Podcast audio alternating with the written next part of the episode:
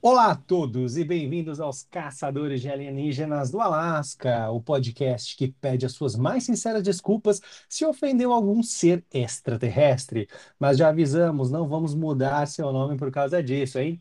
No episódio de hoje, Roberto Marciano Gardinali narra a Guerra dos Mundos, que foi a confecção da sua primeira lista, o Top 5, que está sendo terminada neste instante, inclusive.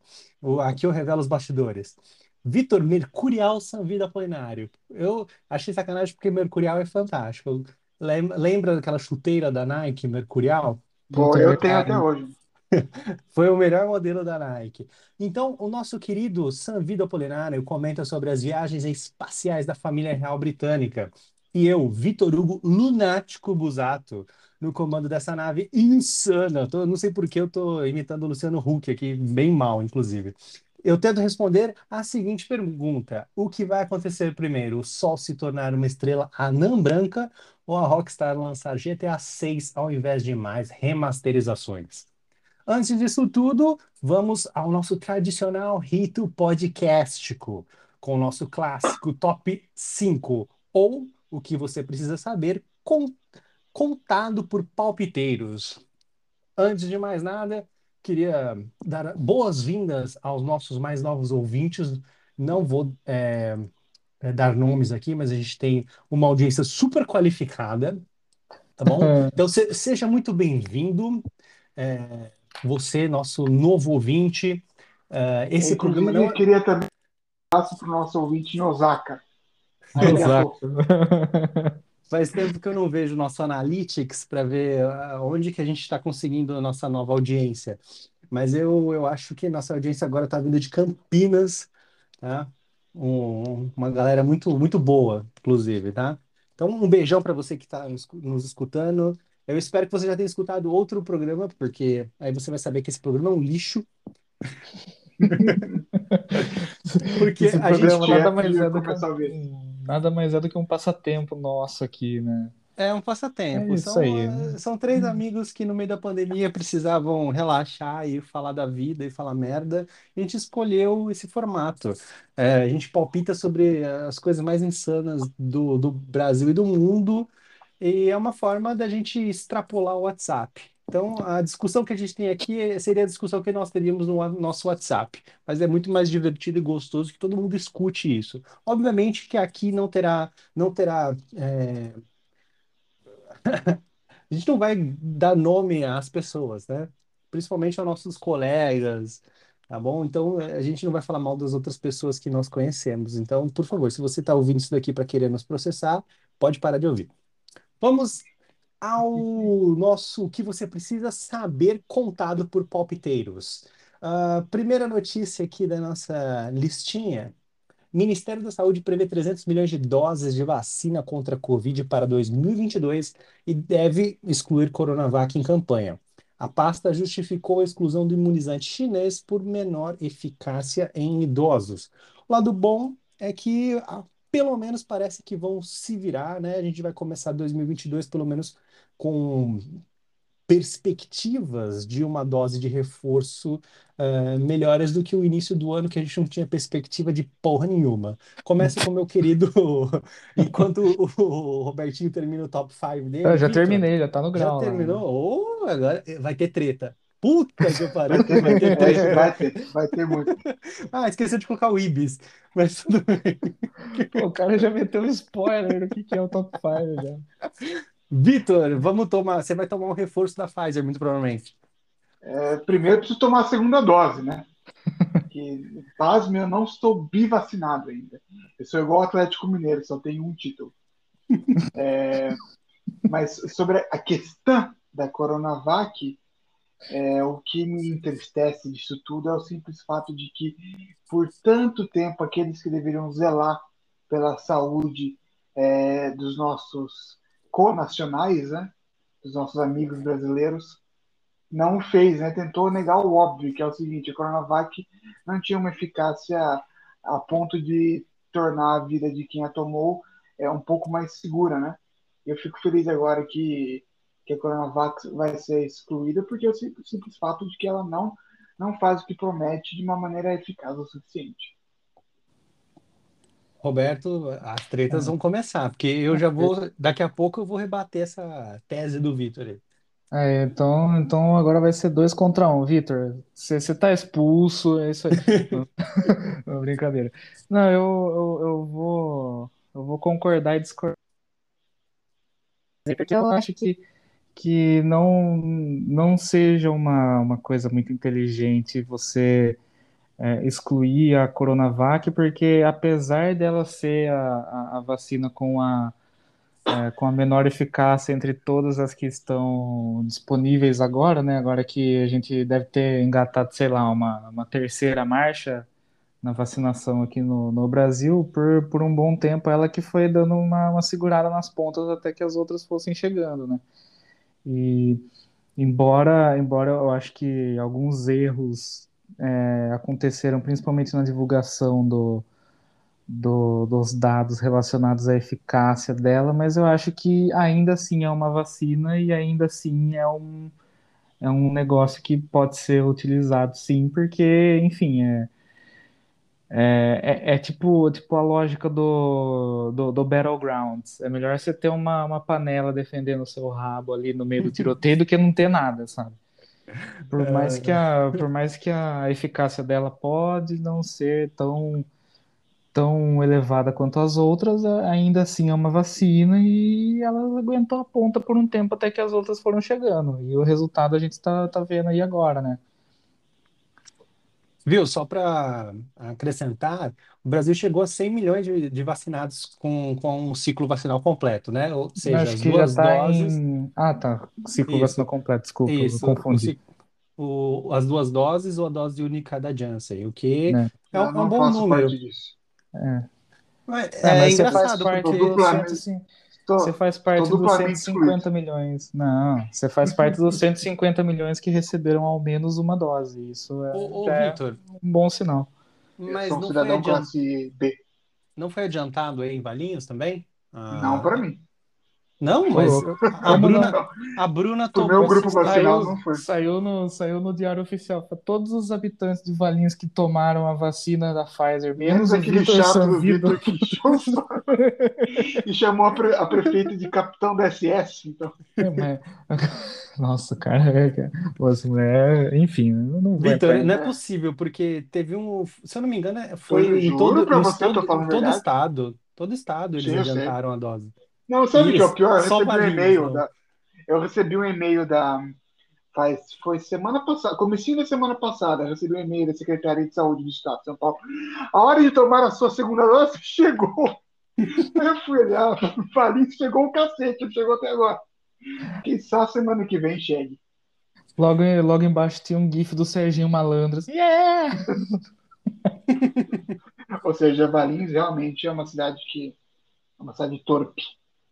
Só para ser contra o Vitor, apesar da, da Coronavac ter tido todos esses problemas, principalmente na divulgação de dados de eficácia por parte do Butantan, que eu acho que a gente já fez essa, essa crítica Já que mesmo. não, que não foi é, muito transparente, a forma como foi divulgada deu a impressão de que ela preveniria, iria prever ah, as mortes, né? O que não é o caso, né? A gente viu muita gente morrendo mesmo com o ciclo vacinal completo, mas eu tenho casos próximos, né, de uma, uma tia de 80 e poucos anos que tomou Coronavac, depois se, eh, se infectou com vírus e, graças a Deus, sobreviveu, não teve grandes complicações, e mais recentemente a avó da Bruna, que eu não sei se vocês lembram que eu falei que os pais dela, dela pegaram, né?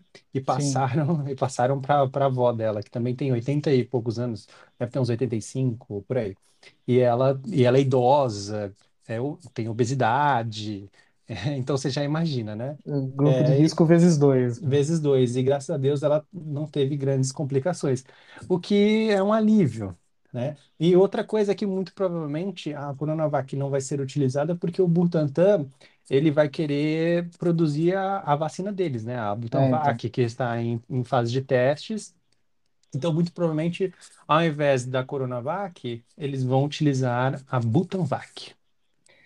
É, então, acho que é aquela coisa, cara. Eu, eu sou a favor de que é, toda, todas as vacinas têm que estar disponíveis, né? Se, qu- quanto mais é melhor. Então, então é isso aí. Eu acho que não.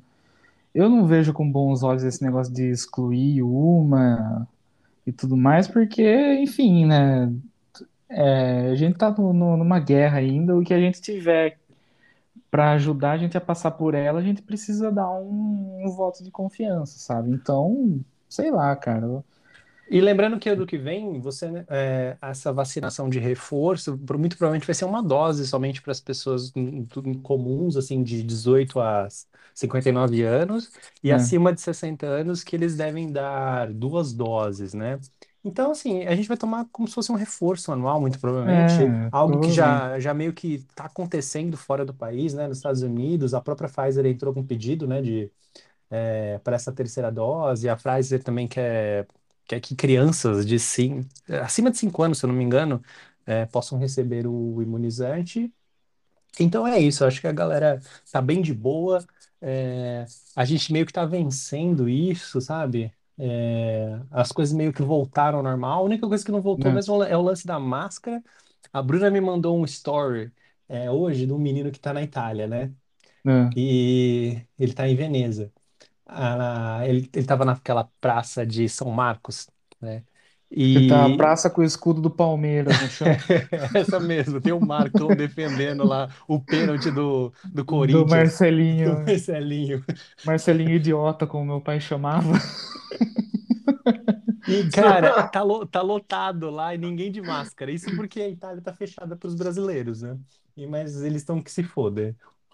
É, mas Então, então você enfim, vê, né? o mundo Acho que a Itália já, não, a né? Itália não deve servir como parâmetro para muita coisa, né? Quem, é- quem era velho lá já morreu, né? Porque lá foi uma devastação, né? É, ali foi, foi trash cara. Ali foi trash, ali foi trash. Vitor, quer, quer, Eu quero quer ter... direito à réplica. Isso, Eu vou por favor. explicar por que, que eu sou contra, eu sou a favor do cancelamento da Coronavac. Porque, na minha opinião, é o seguinte: a campanha de vacinação da Covid, contra a Covid, aliás, né? Ela é uma campanha de, de- vamos dizer a verdade, ela é uma campanha de teste. Nós não sabemos os ri- vários riscos atrelados a essa vacinação, principalmente os riscos a longo prazo. Então, na minha modesta opinião, é o seguinte: uma vacina, uma, a vacinação da Covid, você tomar vacina da Covid é uma, uma, uma vacina de alto risco, de alto para altíssimo risco. Então, para ela ser é, oferecida e disponibilizada para o público comum, ela tem que ter uma altíssima eficácia, senão o risco, o risco não se justifica, na minha opinião, com a eficácia que a Coronavac tem, o risco de tomar a vacina não se justifica, por isso que eu acho que é acertada a decisão de remover ela do cardápio. Viu, mudando um pouquinho de assunto, mas continuando nesse lance da vacinação, vocês que são apreciadores do basquete, qual que é o lance daquele jogador da NBA que, que não vai poder jogar até se vacinar? Vocês sabem me, me É, eu, explicar eu melhor? ouvi por fora. É, eu também, eu não acompanho NBA, mas eu, eu vi essa notícia nessa Black semana. Lives Matter, unless you are unvaccinated. Then fuck. É, É, na verdade, aconteceu o seguinte: Kyrie Irving, jogador do Brooklyn Nets, um dos principais times da NBA e um dos principais jogadores. Formam o, o fabuloso trio junto com James Harden, apelidado carinhosamente de Barba do Capeta aqui no Brasil, e Kevin Durant, também conhecido como Kevin Durant é, aqui no Brasil. Kevin E depois. ele, ele basicamente se recusou a se vacinar, exerceu o direito constitucional americano dele. É o seguinte, não querem me vacinar. O time, né, a franquia, não é um clube, é a franquia dos Brooklyn Nets disse o seguinte, é, é o seguinte, é, se você não quer se vacinar, tudo bem, você não vai poder nem jogar nem treinar, vai só receber seu salário. E aí está a grande disputa né, nos Estados Unidos. Ah, novamente, o país e a comunidade dos fãs da NBA se dividiram em dois. Um deles fala: olha, a decisão dele agora é ele que arque com as consequências. Esse é um lado. O outro lado é o seguinte: olha, o que está, o que está sendo feito é uma segregação, e você não pode segregar e não pode tirar o direito de trabalhar de alguém por conta de uma questão médica, que é direito constitucional dele não se vacinar. Então, é mais um debate para essa eterna guerra cultural atrelada às vacinas. Meu ponto de vista pessoal, eu acho um absurdo o que o time fez. Porque eu acho que um atleta saudável de 30 anos de idade tem todo o direito de, de é, não se vacinar, e se o resto da equipe está vacinada, ela está protegida, porque as vacinas funcionam, ou seja, ele não apresenta um risco para a liga nem para os seus colegas de equipe. É uma decisão, decisão pessoal dele, então o clube não tinha o direito de tirar a, a, a ferramenta de trabalho do Kyrie Irving, que é o seu basquete. Né? Tretas, tretas. O Robertinho, você quer falar sobre uhum. isso? Eu Não, achei... só queria fazer um, fazer um comentário sobre o que o cara. Nossa, agora eu vou ser escorraçado pela, pela galera da Left Wing, mas é isso aí que a gente tá no mundo para causar, né? Basicamente o que fizeram com ele, ó, você não vai, você não vai poder jogar, você não vai poder treinar, basicamente ele não pode trabalhar, né? E vai não continuar recebendo, não vai, e vai continuar recebendo o salário dele, é o sonho de todo sindicalista por aí. É isso aí que eu tenho para dizer. Isso, é o sonho. Não, é, já que é para causar polêmica, no vou, Brasil? Vou além, hein? Você quer falar primeiro, Vitor? Não, você ia falar que isso é uma coisa que no Brasil seria. O Cariano ia estar agradecendo publicamente ao Brooklyn Nets. É, mas se fosse, tipo, Neymar, sei, se fosse o Romário, ah, é, tá bom. Nossa, Romário. Beleza. É, ou quem, quem, quem, não se esquece do lendário Vampeta, né? É, Eles então. fingem que pagam, mas fingimos que jogamos.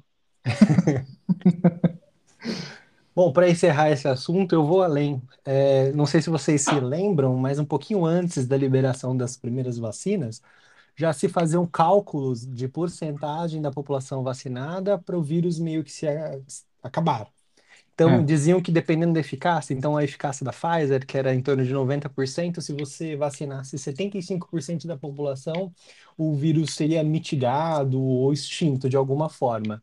A gente está vendo que não, e, e, esse argumento é totalmente imbecil, porque se a liga sei lá, 90% dos jogadores, no mínimo, estão vacinados, os 10% que não é. querem se vacinar ou que não podem se vacinar, não, eles estão protegidos e não é, vão incidir em nenhum é, perigo aos demais. É, então, é e tem um agravante, isso. né?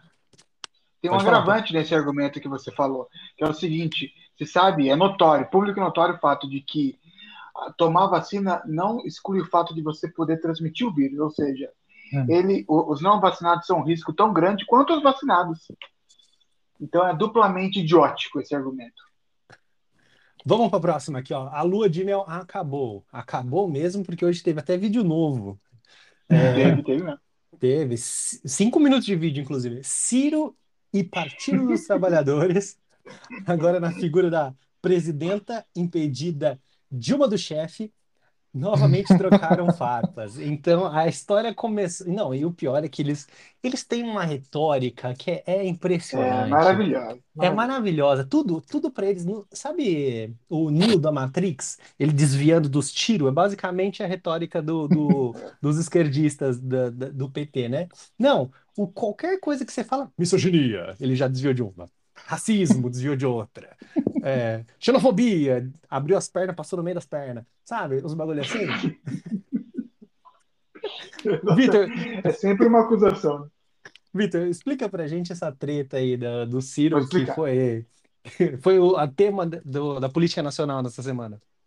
O Ciro tem uma longa, um longo histórico de morde a sopra com o Partido dos Trabalhadores, né? Acho que o momento mais icônico, o auge dessa briga foi na campanha presidencial de 2018, que o Ciro se considerava o candidato de esquerda necessário para derrotar o Bolsonaro, só que o PT não quis apoiar de maneira alguma, quis apoiar Fernando Haddad. E isso levou aquela famosa frase, né? Que o Ciro estava num palanque, não sei aonde exatamente, alguém começou a gritar Lula, Lula, ele falou, Lula tá preso, babaca. Parece que para esse ciclo ele tentou com o, o, o João Santana, marqueteiro de ouro, é, uma, uma, imagem mais de pacificador, né, do peacemaker, né? É, é peacemakers ou muito Wesson, né? é por isso mesmo que usei essa analogia. é a Coach 38. É, é, é, o, ele queria ser o nome do consenso, né? Mas ele não aguentou, né? O, o, o, a, o, o, interior dele, né, que aquele famoso coronel cearense não aguentou e ele decidiu atacar Dilma Rousseff, é, que, que, que acabou trocando farpa com ele. Né? Começou com o, com o Ciro Gomes é, é, rebatendo um tweet da Dilma, na verdade, que chamou o, o, o Ciro de mentiroso, né? Isso acontece pelo simples fato de que, uh, para o Partido dos Trabalhadores, o Ciro pode ser um, alguém que tira alguns votos, né? Na, no contexto de uma campanha tão acirrada desde já, isso é um problema. Então, a, o Partido dos Trabalhadores tenta sempre tirar o adesivo de esquerdista do Ciro. Chamam ele de neoliberal, de qualquer outra coisa. Então, a Dilma chamou ele de mentiroso nesse contexto. Só que aí o Ciro não aguentou, né? Falou que ela era incompetente, inapetente e presunçosa. É, e disse assim, abre aspas, é, ele errou, ele nunca mentiu na vida, mas errou. Uma delas foi quando lutou contra o impeachment de uma das pessoas mais incompetentes que já passaram da presidência. Claro, estou falando de você, Dilma. O pré-candidato ainda afirmou que a Dilma ocupava o cargo toscamente e agradeceu em tom de, de deboche por poupá-lo de sua incômoda companhia. Ah, então a, a briga está aí, né? Mas só para concluir, deixa, ah, passar minha palavra para o Roberto, eu queria só falar o seguinte: uma briga entre Ciro e Dilma, eu torço para a briga. é. Betinho, você quer comentar isso daí? É, eu vou adicionar mais um contexto nessa, nessa né, nessa, né, nessa explicação do, do, do Sanvido aí, que é o seguinte, essa semana o Cílio ele deu uma entrevista no, no, no podcast do ah, é Estadão, é, é, no qual ele, ele disse que, que ele, tem, ele, ele tem plenas convicções de que o Lula foi um dos articuladores do impeachment da Dilma. E ele falou. Isso, foi exatamente, certíssimo, Roberto. Foi aí que começou é, a treta. É, ele falou, ele, ele falou isso e ele argumentou é, desse mesmo jeito, que o tempo todo ele, ele, ele com o irmão dele, o Cid, não o do não salvo, mas o Cid Gomes. o homem do trator.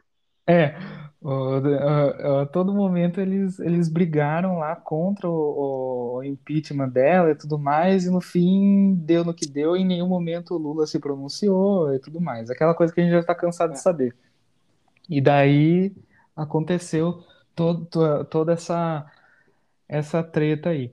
E, e realmente, quando, quando o Vitor disse do, do negócio de que o, o PT, os, os, petistas em geral, eles tentam é, de, todo, de toda forma retirar o rótulo de esquerdista do Ciro, é, isso aí se reflete muito na, na base apoiadora deles, né? Porque é, gente, não, não, não vamos falar de, não vamos falar de intelectuais aqui, enfim, vamos falar de pessoas comuns que a gente sabe que apoia e que nesse momento já está começando a ficar cega por causa do, do pleito do ano que vem. Eu já perdi as contas de quantas vezes eu vi nas redes sociais, por exemplo, pessoas falando que é, pessoas que são abertamente é, apoiadoras do, do, do PT do Lula, principalmente, é, que outros, que as pessoas, no geral, não deveriam apoiar o Ciro porque o Ciro iria tirar o Lula da disputa e, por consequência, o Lula, por ser, em teoria, a única pessoa capaz de tirar o Bolsonaro do poder, ia dar a reeleição para o Bolsonaro.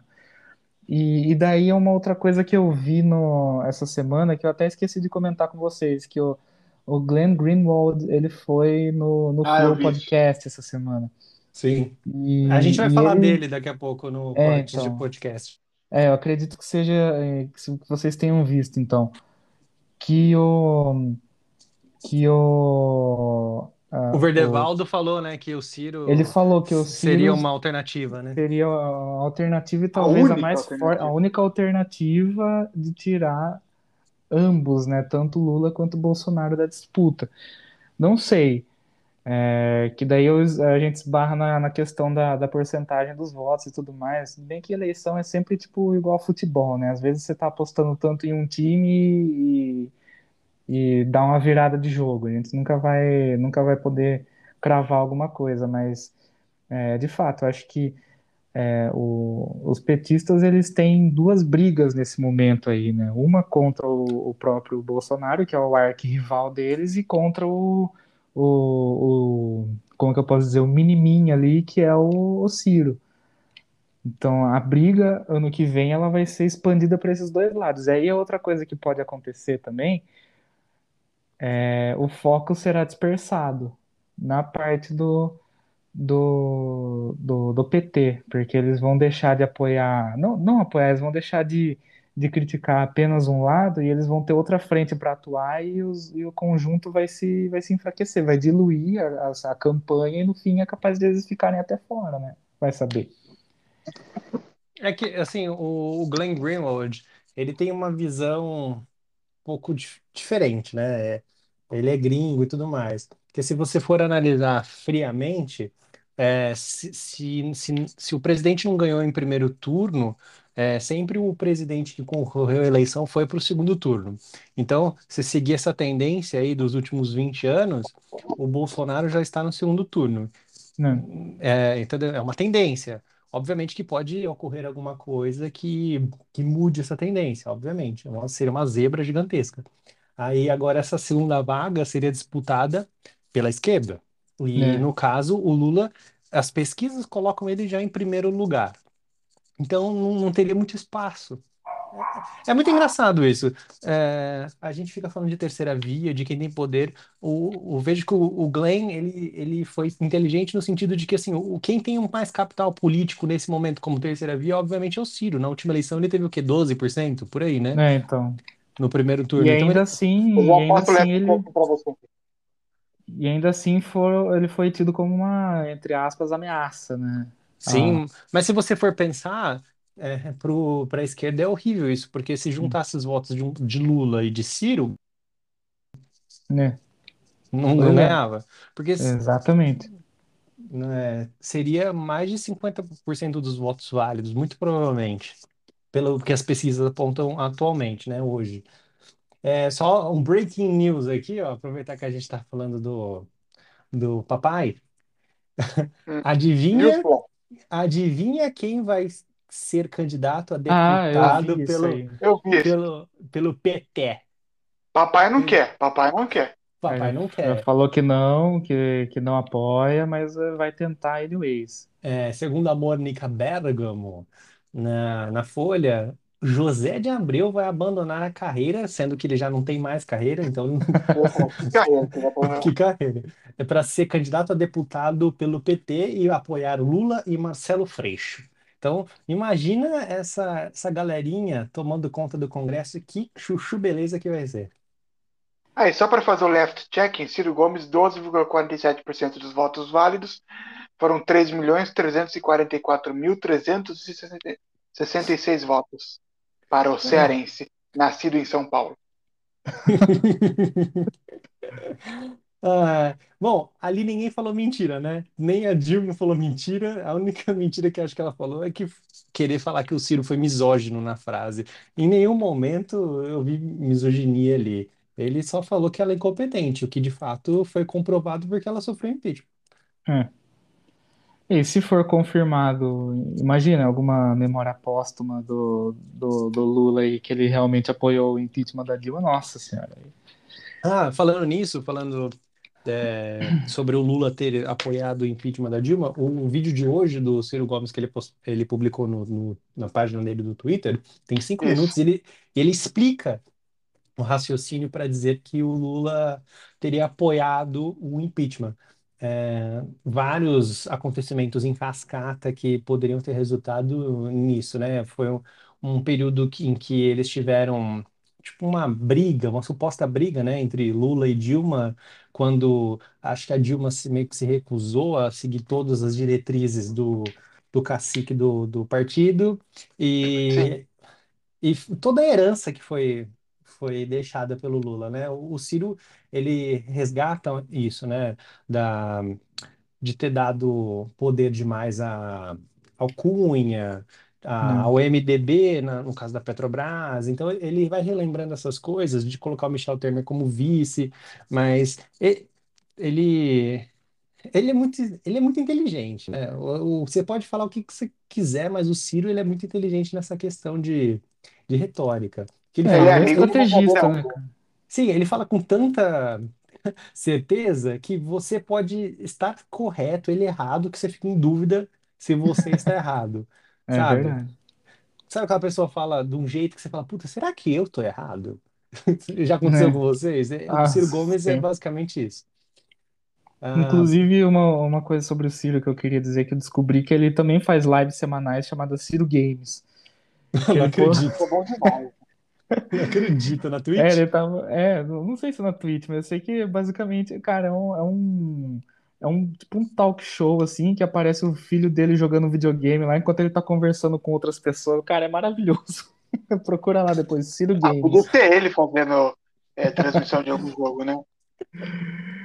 É que eu entrei no Nossa. Twitter essa semana e eu vi que tava nos trending topics lá, hashtag Ciro Games. Eu achei que fosse alguma, alguma zoeira, né? Ah, os caras tá zoando. Eu falei, não, é real, ele faz uma live semanal chamada Ciro Games. Não, Eu queria ele no quarto dele com aquela luz azul neon lá e É, rosa, com, com RGB jogando Fortnite. jogando Fortnite. Olha É, aqui, ué, ele jogando galera- Fortnite. Eu vou, eu vou construir uma escola aqui agora. Ele pega o negócio e faz lá daquele jeito. Ele jogando Fortnite, ele reúne toda a base política dele, né? Eu sou criança. né? Aqueles pônei com aquelas coisinhas de gato, sabe? Orelhinha de gato. Ah, Vamos pro próximo aqui. Presidente da República autoriza a entrada de tropas das Forças Armadas dos Estados Unidos em território brasileiro para exercício militar. Essa eu não estava sabendo. Vitor, você que colocou essa aqui, É, Essa, então, militarismo foi, ó. Por favor, explica Não. para gente. Eu acho que essa, essa decisão do presidente da República, Gaira Il Messias Pocketnaro, é, vai ressuscitar um tema aqui no Brasil, nunca morreu, que é a Guerra Fria. Já vamos falar de imperialismo americano, já vamos falar de não sei o quê, de... aí do outro, outro lado vai falar que a Rússia está lá na Venezuela e que a União Soviética, o Foro de São Paulo, não sei o quê. A verdade é o seguinte, é, já, no, já no começo da, da presidência do, do Bolsonaro, é, ficou, ficou é, organizado que as tropas brasileiras iam fazer um exercício militar no estado da Louisiana, um exercício de selva, e em troca as tropas americanas também teriam acesso ao território brasileiro para conduzir ao lado das Forças Armadas brasileiras um exercício de montanha na região do Vale do Paraíba, mais especificamente ali entre a divisa do estado do Rio de Janeiro com São Paulo, né? E para isso, para que esse exercício realmente ocorresse, e que vai ocorrer agora, tudo leva a crer, era necessário a anuência da presidente da República, deixando, au- autorizando que tropas estrangeiras pudessem adentrar o território brasileiro. E é isso que vai acontecer é, para esse para esse exercício, e esse, exercício deve deve continuar até o ano de 2028.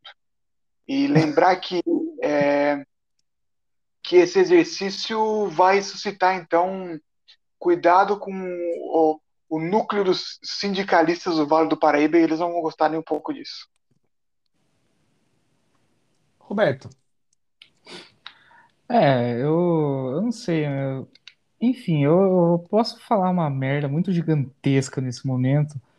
Até porque, tipo, fazer um exercício em, em região de montanha no, no Brasil, que é um país que não tem muita montanha, mas Não tudo tem, bem. não tem nenhuma, na verdade. Então acho que é o, o ponto mais alto do, do Brasil, tem 2 mil metros de, é o de Pico do altura. Jaraguá. Não, não é, Não, o- não, o- Eu tô zoando. é o, É no, no pi- Pará, não no é o Amazonas. pico, pico da Neblina lá, não é? Nem lembro mais o nome, faltei as É, aulas de tem quase geografia. 3 mil metros, né? Que é o É, requerido, é que é o quanto você precisa ter para ser uma montanha. Ou seja, nem isso tem. Não tem. O Brasil não tem montanha. Agora eu também não sei se a Louisiana tem, tem floresta para. Tem. então aí eu já, já ia falar uma besteira gigantesca. Mas enfim, eu vi essa notícia hoje, mas eu, eu só li o título, né?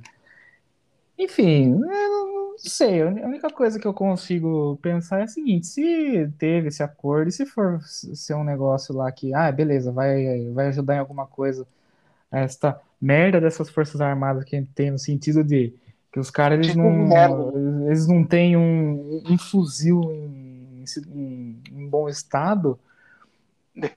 É, sei lá, cara, eu não, na verdade não tenho tanta opinião assim. É, na verdade é o seguinte, o intuito é, desse exercício é o seguinte, é uma troca de expertises, né? O Brasil tem uma divisão de selva no Pará que é muito bem quista internacionalmente. né? E enquanto os Estados Unidos têm diversas divisões, de montanhistas, né? Então é uma troca de expertise. O Brasil ensina um pouco do expertise eh, de selva para os militares americanos lá no Fort Polk, na Louisiana. E em compensação, o Brasil também tem uma tropa de montanha, por mais que não tenha montanhas. Fica Pra na Serra da. Canopla, em Minas Gerais.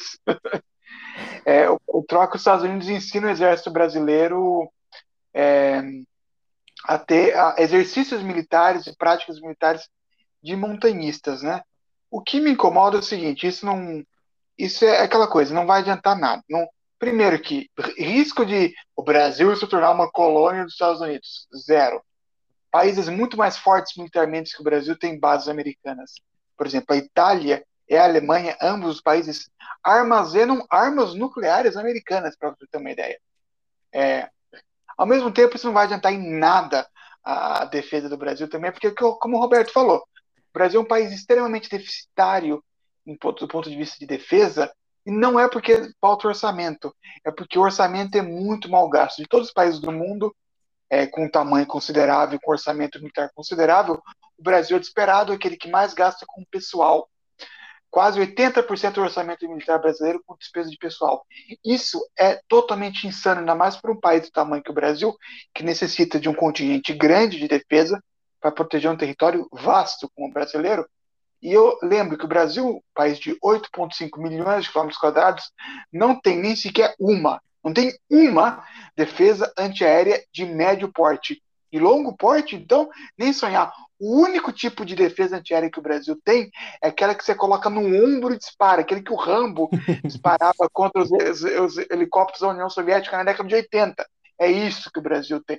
Enquanto isso, ao mesmo tempo, está se revelando que a Venezuela, que é a principal rival geopolítico, por assim dizer, é, do Brasil na, na região, aqui, ou como o Jair Bolsonaro gosta de se referir, o Império do Mal, é, está se armando até os dentes com drones russos, armas chinesas, e- e tropas iranianas, bombardeios da antiga União Soviética. Então, o Brasil hoje é um, um país muito vulnerável e isso não vai ajudar em nada.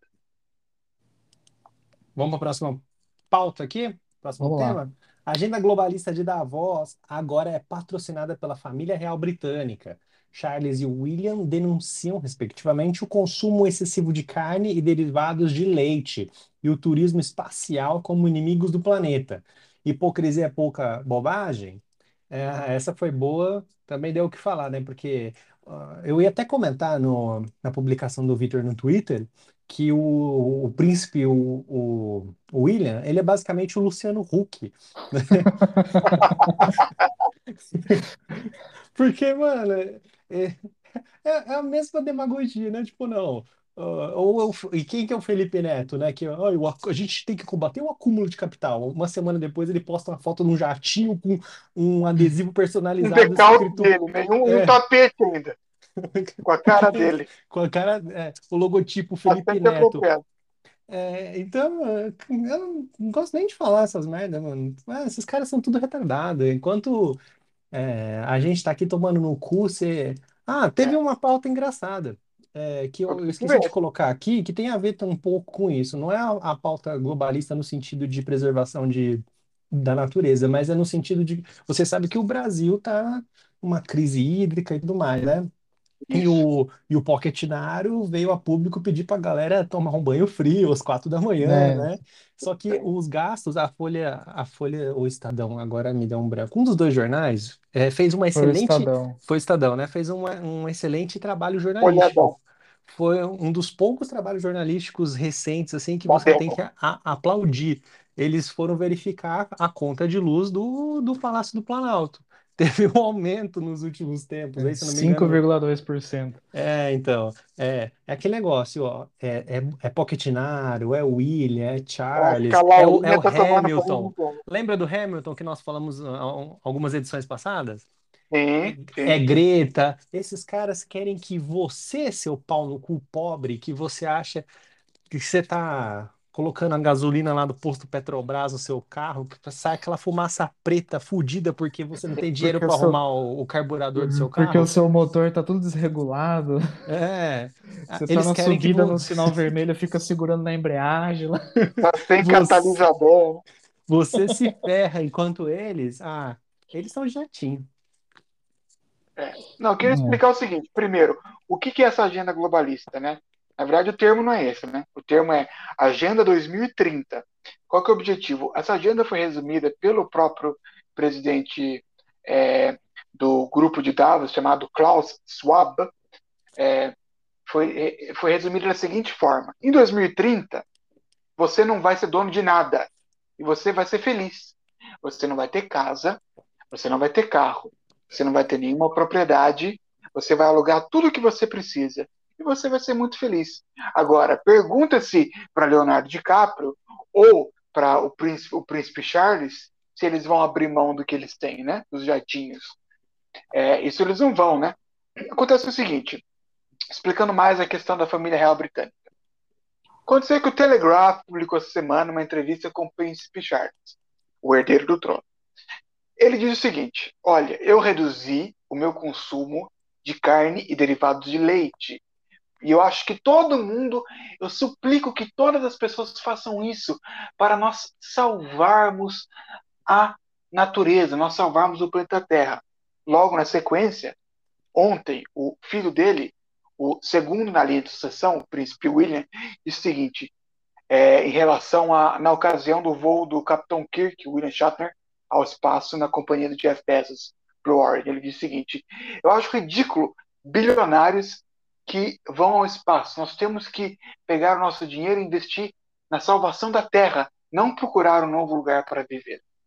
Bem, vamos aos fatos. Primeiro, foi revelado pelo jornal The Independent que nos últimos cinco anos a quantidade de milhas acumuladas pela família real britânica, milhas aéreas, voadas em jatos particulares, ou seja, sem mais ninguém, só com membros da família real e o staff, obviamente, seria necessário, seria o suficiente para ir até a Lua e voltar. Só em milhas aéreas nos últimos cinco anos. Ou seja, você sabe quanto que um avião faz por quilômetro litro? Uma quantidade absurda. Só aí eles poluíram muito mais do que toda a população, sei lá, da cidade de Campinas nos últimos cinco anos. Só que tem mais. Eles têm diversas propriedades. Por exemplo, o castelo de Buckingham tem mais de 150 quartos. Como fornecer energia elétrica para uma casa como essa? Lembrando que a Inglaterra não usa energia solar porque não tem sol. Como aí, né? É, na Inglaterra seria uma boa ter hidrelétrica, né? Chove pra caramba lá, é, teria que ser barragens. elétrica virada para cima, né? É. E, e usa, é, a Inglaterra usa 60% da sua matriz energética é carvão, ou seja, polui absurdamente. É, eles têm um trem particular. A família tem um trem particular, que só vai eles. Você sabe quanto que uma locomotiva diesel gasta para por quilômetro rodado para andar só com eles? E eles são o tipo de pe- pessoas que fazem uma reunião com 20 pessoas na casa e cada um vai com seu Rolls Royce exclusivo. Ou seja, me poupe, né? Me poupe de querer é, é, dar lição de moral na gente, né? Eu acho que eles tinham que aprender com a velha, a Rainha Elizabeth, ficar com a boca calada. Betinho, Bom, eu vou, eu vou basear meu comentário em dois, em duas coisas. É, a primeira é que assim, eu vou, vou soltar a grande, a grande questão que o mundo inteiro quer saber. Pra que que serve a família real? Pra nada. Esses É não faz Na nada. verdade, é o, Cara, desculpa, mas. Não, desculpa nada. Que vá a é merda também. trap. Mas o, o, o, o Sid Vicious lá, galera do Sex Pistols, eles estavam certos em cantar God Save the Queen no, no Rio Thames ah, antes de serem presos, tá ligado? Porque os caras não servem pra nada, velho. Só fica lá enchendo o saco. Fica toda aquela mística em volta lá, só serve de alimento pra paparazzi, que também é tudo uns, uns babaca, e enfim, os malucos não servem pra nada. Não fez.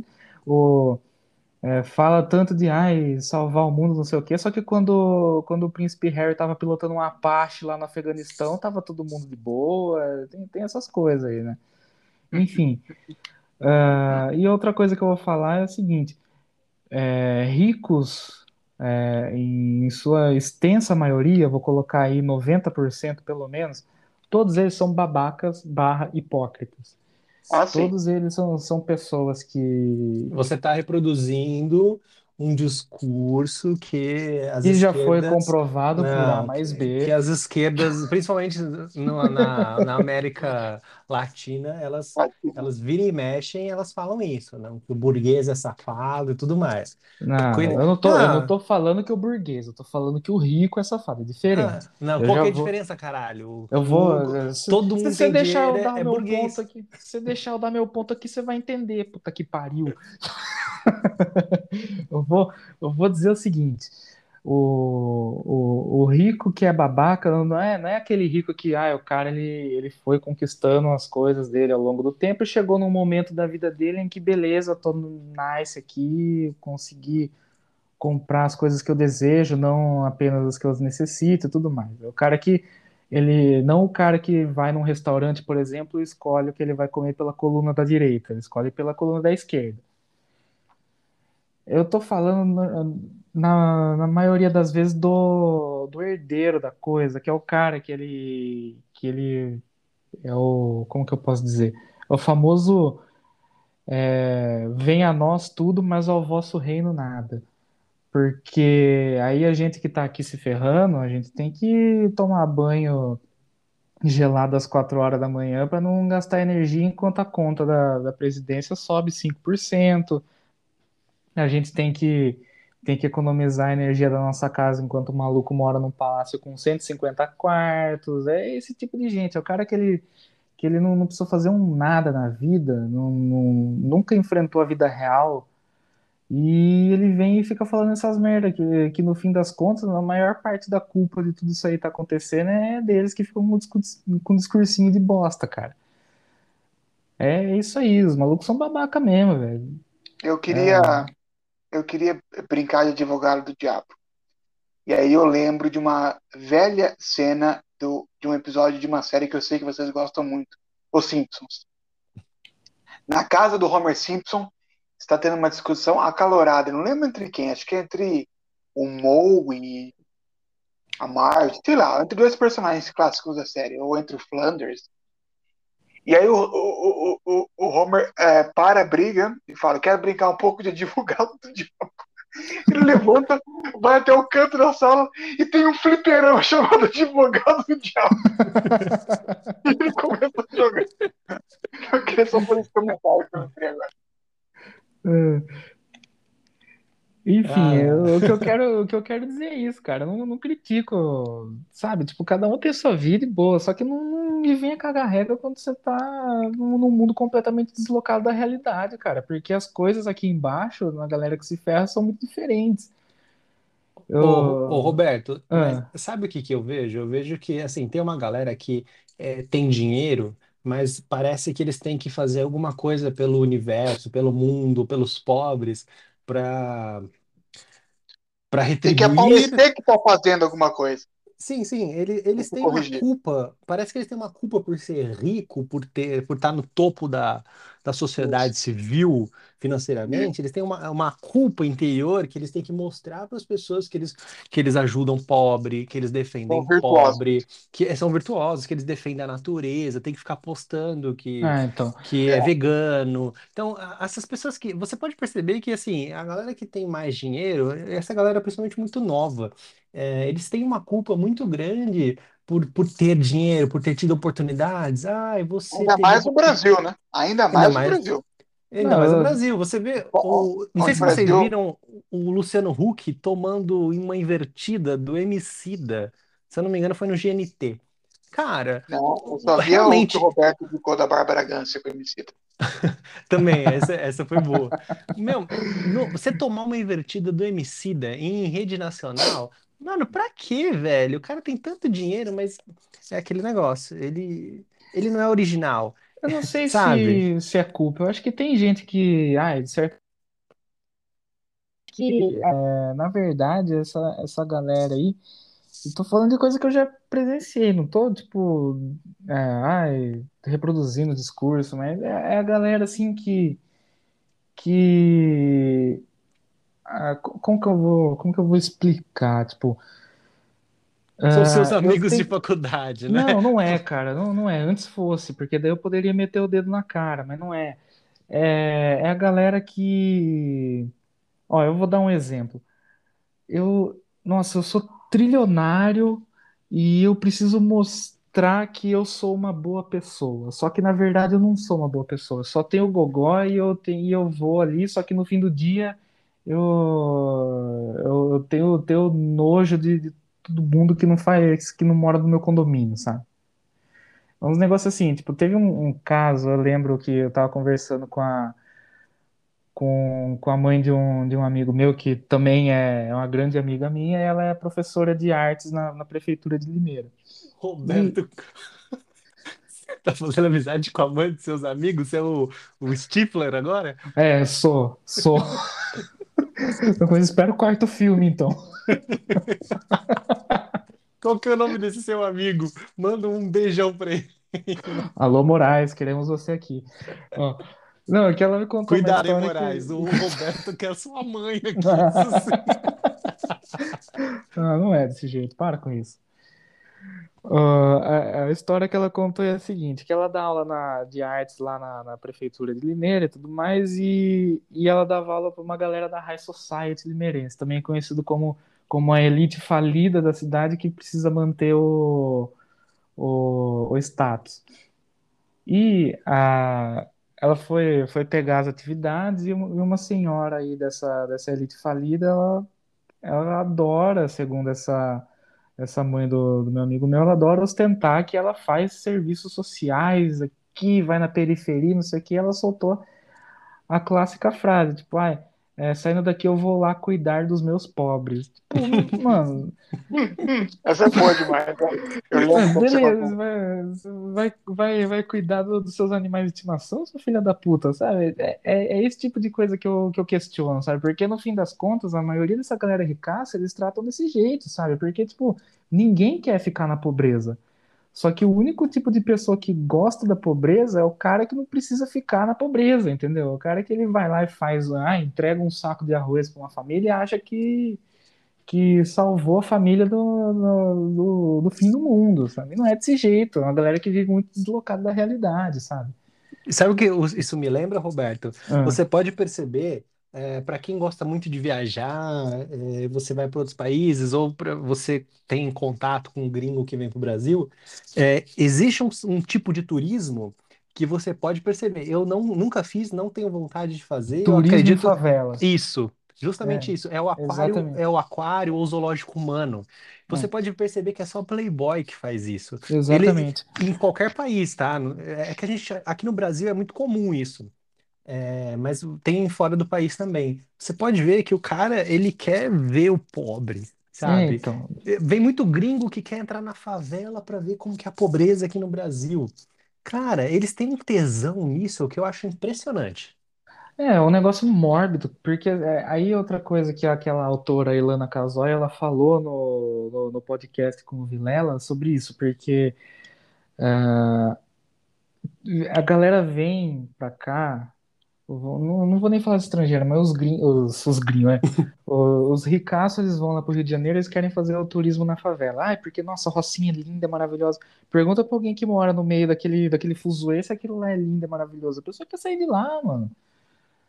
Só que é, é isso que você falou, vai lá para fazer o, o, o turismo, vira um, um zoológico humano e no fim do dia, tipo, ela adorou o passeio porque ela vai voltar para a mansão dela, sabe? Enquanto aquela pessoa tá lá, sabe? É um deslocamento da realidade. É a mesma coisa da pessoa que fala que, ai, porque você precisa economizar a energia da sua casa, toma banho 5 horas da manhã, água gelada, é, você tem que salvar os pobres e isso e aquilo. Ao invés de ficar procurando publicidade com esse tipo de fala aí, por que que não vai tentar ajudar a resolver o problema? Vê o que que a pessoa está precisando. Ah, você precisa de um emprego, um emprego melhor remunerado? Vamos dar um jeito aqui. Vamos tentar dar um jeito, sabe? Mas não. No, no fim do, no fim da, do dia, essa galera multimilionária aí, que daí esses que eu, que eu me refiro, a quem eu me refiro quando eu digo que são babacas, é a galera que menos quer que o problema se resolva, porque daí fica todo mundo que não é do, do povo deles de um lado e boa. É isso aí, meu. Vai todo mundo pra puta que pariu. Bando de burguês safado. Aí eu. Aí, força sindical, vocês Aí estão foi- perdendo. eu estou... já, já tô deixando a barba aí, ó. Vou me candidatar ano que vem. Vamos para a última, para a última do nosso que você precisa saber, contado por palpiteiros, que é o seguinte, ó, a China anunciou antes da Conferência do Clima que vai sim construir mais usinas de carvão e explorar gás e petróleo. Olha só que beleza, cadê a, a nossa querida Greta Van adolescente? Fleet. Isso, a, a própria. Inclusive, a Greta, ela tem mais de 18 anos, não tem? Porque ela parece ter 12. Sei lá. É, eu acho que quando ela ficou famosa, ela tinha uns 12. Hoje ela tem. Só um instante. 13. É, 8 anos. 18 anos, ela tem a mesma carinha. No Brasil, coitada, essa menina, ela teria tipo 12 anos, assim, pela, pela cara dela. Nossa, Ah, mas já faz tudo isso de tempo que ela é famosa, né? Achei que faz, fosse outro né? dia. né? É o tempo que ela precisou para pegar um barquinho lá da, de Estocolmo até Nova Um York. barco, um barco feito de fibra de carbono que não é reciclável demora 250 mil anos para se decompor. Eu queria falar isso. Ah, meus queridos, a- China pode poluir, né? Eles eles estão do lado certo do, da retórica. A China pode poluir, pode matar muçulmano, pode acabar e per- perseguir opositores em Hong Kong, pode Pode dar acabar com calote no, no o- sistema imobiliário. pode dar calote no sistema imobiliário, mas eles pagam o maior pedágio ideológico da história. Então, quem paga pedágio eh, ideológico está livre de crítica. Veja você, na, eh, na minha opinião, isso é tirar sarro da cara de todo mundo, porque, eh, nossa, a Inglaterra e o Reino Unido e a União Europeia mutuamente dize- disseram assim: 2035, daqui a 14 anos, nós vamos estar com zero de carbono, emissão de carbono, vai ser proibido construir carro a, a- com motor de combustão interna, vamos ter ou só usinas nucleares ou só energia limpa, não vamos mais precisar do gás da Rússia. Os Estados Unidos quer fazer o Green New Deal, em referência ao New Deal do Roosevelt, depois da Grande Depressão, é, transformar tudo em energia limpa nos Estados Unidos, e a China falou o seguinte: olha, quem sabe, talvez lá para 2060 nós vamos conseguir começar a atingir o nível que nós prometemos que nós íamos conseguir Acordo de Paris. E aí eles vêm cobrar de você, de você, Roberto, de você, Vitor, de você, ouvinte, é, de mim, que nós não podemos comer mais carne. Mas e a China? A China é que se dane. E eu acho que ou o mundo começa a enfrentar a China como que ela é, a Alemanha nazista 2.0, ou ela acaba com a gente. Ou ela acaba com o mundo. Robertinho? É, o- o- essa semana eu tava lembrando do, do- lembrando, né, que aconteceu, não tem nem um mês, o caso da Evergrande, né, que, que os caras simplesmente falaram assim, devo, não nego, pago quando e se puder. É, acho que dá pra fazer uma analogia com esse, com essa fala do, do Vitor, porque, porque realmente, né, os caras já meteram o louco aí e falaram aí, a gente vai continuar mandando carbono pra Terra, vai continuar emitindo os negócios aí, não nego e paro assim que, assim que eu quiser. E então, meu amigo, é, lascou, né?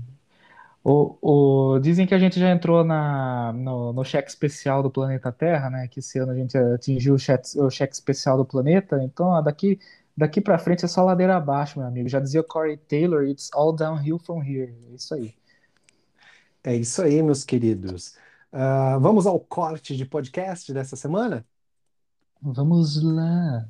É, Esse aqui é um corte sem ser corte. Vamos falar de É um pupurri de podcast. É um pupurri de podcast. Seguinte, a CNN americana mentiu sobre Joe Rogan.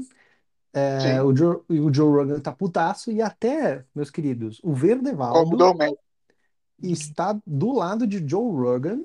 É, inclusive, eu recomendo vocês seguirem o Glenn Greenwald, porque quando ele fala Em em inglês, né? inglês, aham, em Glenn inglês, Greenwald em inglês é maravilhoso. puta, o cara é fantástico. Pena que em português ele não é o mesmo. É, são duas personalidades. É, dizem que quando você aprende a falar uma língua, sua personalidade fica diferente naquela outra língua, né? No caso dele, é uma verdade. Explicar um pouquinho essa Fragmentado.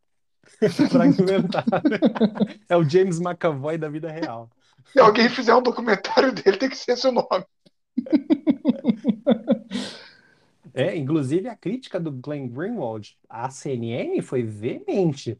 Chama de nojento, fala que é mentiroso e, e fala do apresentador, inclusive, do jornal da CNN. Depois eu vou pegar o nome dele aqui para falar Don com Lemon. vocês. É, eu acho que é esse mesmo. Don Lemon. Para exemplificar aqui, o que que aconteceu? A, a CNN afirmou, porque o, John, o Joe Rogan pegou Covid, e a CNN informou no jornal que o Joe Rogan estava utilizando ivermectina, um remédio que é usado para é, Hum. Bois, de vermípago de cavalo. isso, bois, é, bois, é, va- vaca e cavalo. É isso aí, um Isso. remédio de vaca e cavalo. Vermífago, vermífago, cavalo. Isso. O pior que Ah, remédio. É, pior que, e, inclusive o médico que estava nessa, dividindo a tela com o apresentador, é, falando sobre o caso, ele, ele teve no, no programa do Joe Rogan, de- Isso, é. no- Exato. e, e é impressionante, porque o cara rega pro Joe Rogan, porque o Joe Rogan é um Eu cara um pouco, um pouco grande, né? é, o Joe Rogan é especialista em Muay Thai, né? Sei lá, em Brazilian Jiu-Jitsu. A verdade é o seguinte, eu ouvi, é, olha só, é, é, o médico, deixa eu até pegar o, o nome do esse médico da CNN, porque é o seguinte, ele que propagou essa história da ivermectina no programa, que é o programa de prime time da CNN, é, do- desse cara chamado Don Lemon, né? Ou Isso, é Don como, Lemon. como chamaria o nosso querido ex-professor Dom Limão, sei lá como se chama. É, o médico é o Sanjay Gupta, ele é de origem indiana.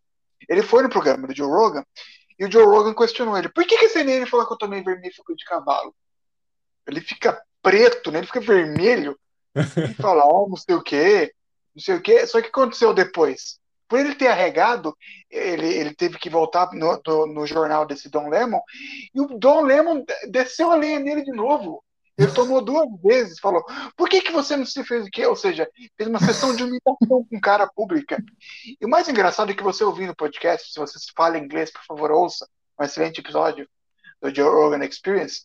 É engraçado como esse cara, que é o chefe médico da CNN, uma das principais vozes do establishment médico dos Estados Unidos, ele está pouco interessado na origem da pandemia, nos, nos- nas experiências de ganho de função que os Estados Unidos financiaram lá em Wuhan, na nova investigação que a Organização Mundial da Saúde está fazendo.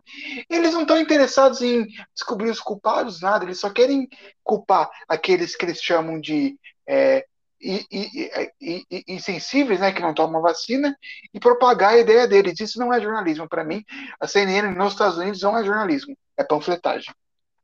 E é impressionante porque o Joe Rogan, ele confronta o médico, ele fala assim, como que vocês podem falar que eu tomei um remédio de cavalo, que é, sendo que é um remédio que tem, obviamente, pro, pro uso animal, mas eu, obviamente também a versão humana, que foi receitada por um médico, que é um remédio que é, um quarto É. da população mundial já tomou na vida, é um remédio que já ganhou o prêmio Nobel, sabe? É. Rendeu o prêmio A Nobel. medicina. Aham. E, e como que vocês podem falar que, que isso aí é perigoso e que é feito e que é para animal? E, sabe, o, a cara do médico é impressionante, porque ele tem uma cara de. Basicamente, ele, ele perguntou o seguinte, assim, como que você pode falar que eu tomo remédio pra gado, sendo que o corno aqui é você? Maravilhoso. Se alguém falasse. Puta que eu falei, Roberto, tuita isso. Não, esse é Pega o muito vídeo, bom. Esse é muito bom. coloca lá. Pega o vídeo no Twitter e fala assim, ó, tradução, galera, do que o Joe Rogan falou. Perfeito. Depois dessa, eu não quero nem comentar. Não, termina aí, pô, desculpa, eu só não podia perder o time, senão eu ia esquecer. Ah, e para completar, o, o Glenn Greenwald entrando nessa treta, né? E ele destruiu a CNN, destruiu o apresentador do jornal, que não poupou é, críticas ao apresentador do jornal. Então, eu achei, eu achei incrível, eu achei fantástico, porque você não pode arregar para esses caras que detêm o microfone, porque o microfone é um canhão, né? A mídia é um canhão. E eles apontam na direção que eles querem e nos alvos que eles querem. Então, quando uma. é, Isso a gente. E o, o Glenn, ele levanta uma, uma questão que a gente está vendo, inclusive, aqui no, no, no país. Como a Sim, mídia com certeza. tradicional, a mídia Tá tradicional desesperada. está desesperada eu, por isso que eu adorei assim seguir o, o Glenn em inglês, porque justamente é o que a gente discute há muito tempo aqui, é um pensamento, obviamente, no, no caso brasileiro, mais ligado a um centro-direita, direita, né? É, Porque, ah, sim. enfim, tá? De- desse a mídia estar mais ao lado da- das esquerdas e a reda- as redações, né, puxarem mais à esquerda, mas é no sentido de ah, manipulação de fatos, sabe? Você dá uma versão um pouco eh, distorcida da realidade. E é nesse sentido, quando você eh, tem um microfone e fala que uma pessoa tomou um remédio de cavalo, qual que é a sua intenção com isso? Primeiro que é uma mentira, tá? Para começar. Então, a CNN, ó, os Estados Unidos está ótimo aí de, de canais jornalísticos. Tá, mesmo. Não, o Glenn, em inglês, ele é correspondente. Correspondente não, ele é uma figura usual no jornal do Tucker Carlson, que é um, um apresentador super conservador da, da Fox News. O Glenn em português jamais aceitaria uma, o Glenn em inglês. É o que Mas é comprova a verdade. tese de que quando você aprende um idioma, você tem outra personalidade nele. É a prova cabal. Acho que ele deveria ser estudado pela ciência. E é o seguinte, alguns pontos que eu queria complementar. Primeiro, é, é engraçado, todos aqui somos jornalistas, nós três. É engraçado como a, a, a escola de jornalismo, pelo menos a que nós frequentamos, ela batia tanto na tecla que os jornalistas têm que ser humildes, é, lembrar de exemplos famosos. Na nossa época sempre era falado do famoso caso da escola base. A gente ouviu umas É. 50 vezes. Para quem não sabe, foi uma escola onde houve um escândalo de abuso sexual de crianças em São Paulo e o, um jornal Notícias Populares, né? Na verdade, É, toda a imprensa paulistana na época pulou rapidamente, fez a conclusão de que foi, foram os donos da, da, é, da, da, da escola que estavam praticando o abuso, quando na verdade não foi bem isso, a justiça os inocentou, mas a opinião pública eles ficaram permanentemente como culpados, é, a vida da, da, da, dos donos ficou arruinada, tanto que um se matou, se eu não me engano. Sim. Então isso é usado como exemplo do poder da imprensa e como a, a imprensa tem que ser sempre muito lúgubre. Nós tínhamos um professor, um professor que falava imprensa quarto poder, isso é uma grande babaquice. E é incrível como cada dia que passa eu vejo que a imprensa brasileira, pelo menos e mundial também, por conta da concorrência que ela tem com as mídias é, digitais, ela está cada vez mais presunçosa e mais desesperada por ser a porta-voz da verdade, exclusiva da verdade. E sobre o Joe Rogan, eu queria comentar que o podcast dele é brilhante, o grande podcast de todos os tempos, é o Charlie Chaplin do meio, e o melhor episódio de todos o episódio número 1255, com o lendário Alex Jones. Roberto. É, eu. É uma coisa só que eu queria comentar com relação a, a esse negócio da, da mídia ser o, o quarto poder e tudo mais. É, inclusive, indicar um filme sobre, sobre isso que tem o mesmo nome, né? O Quarto Poder. Que é um, um filme que ele trata sobre. É, é, um, é um assessor de imprensa, um marqueteiro político, e que o objetivo dele basicamente é eleger o candidato dele. Essa é, é a trama principal, mas a forma como ele vai manipulando os fatos vai, vai levando pro, pro, pro desfecho da história.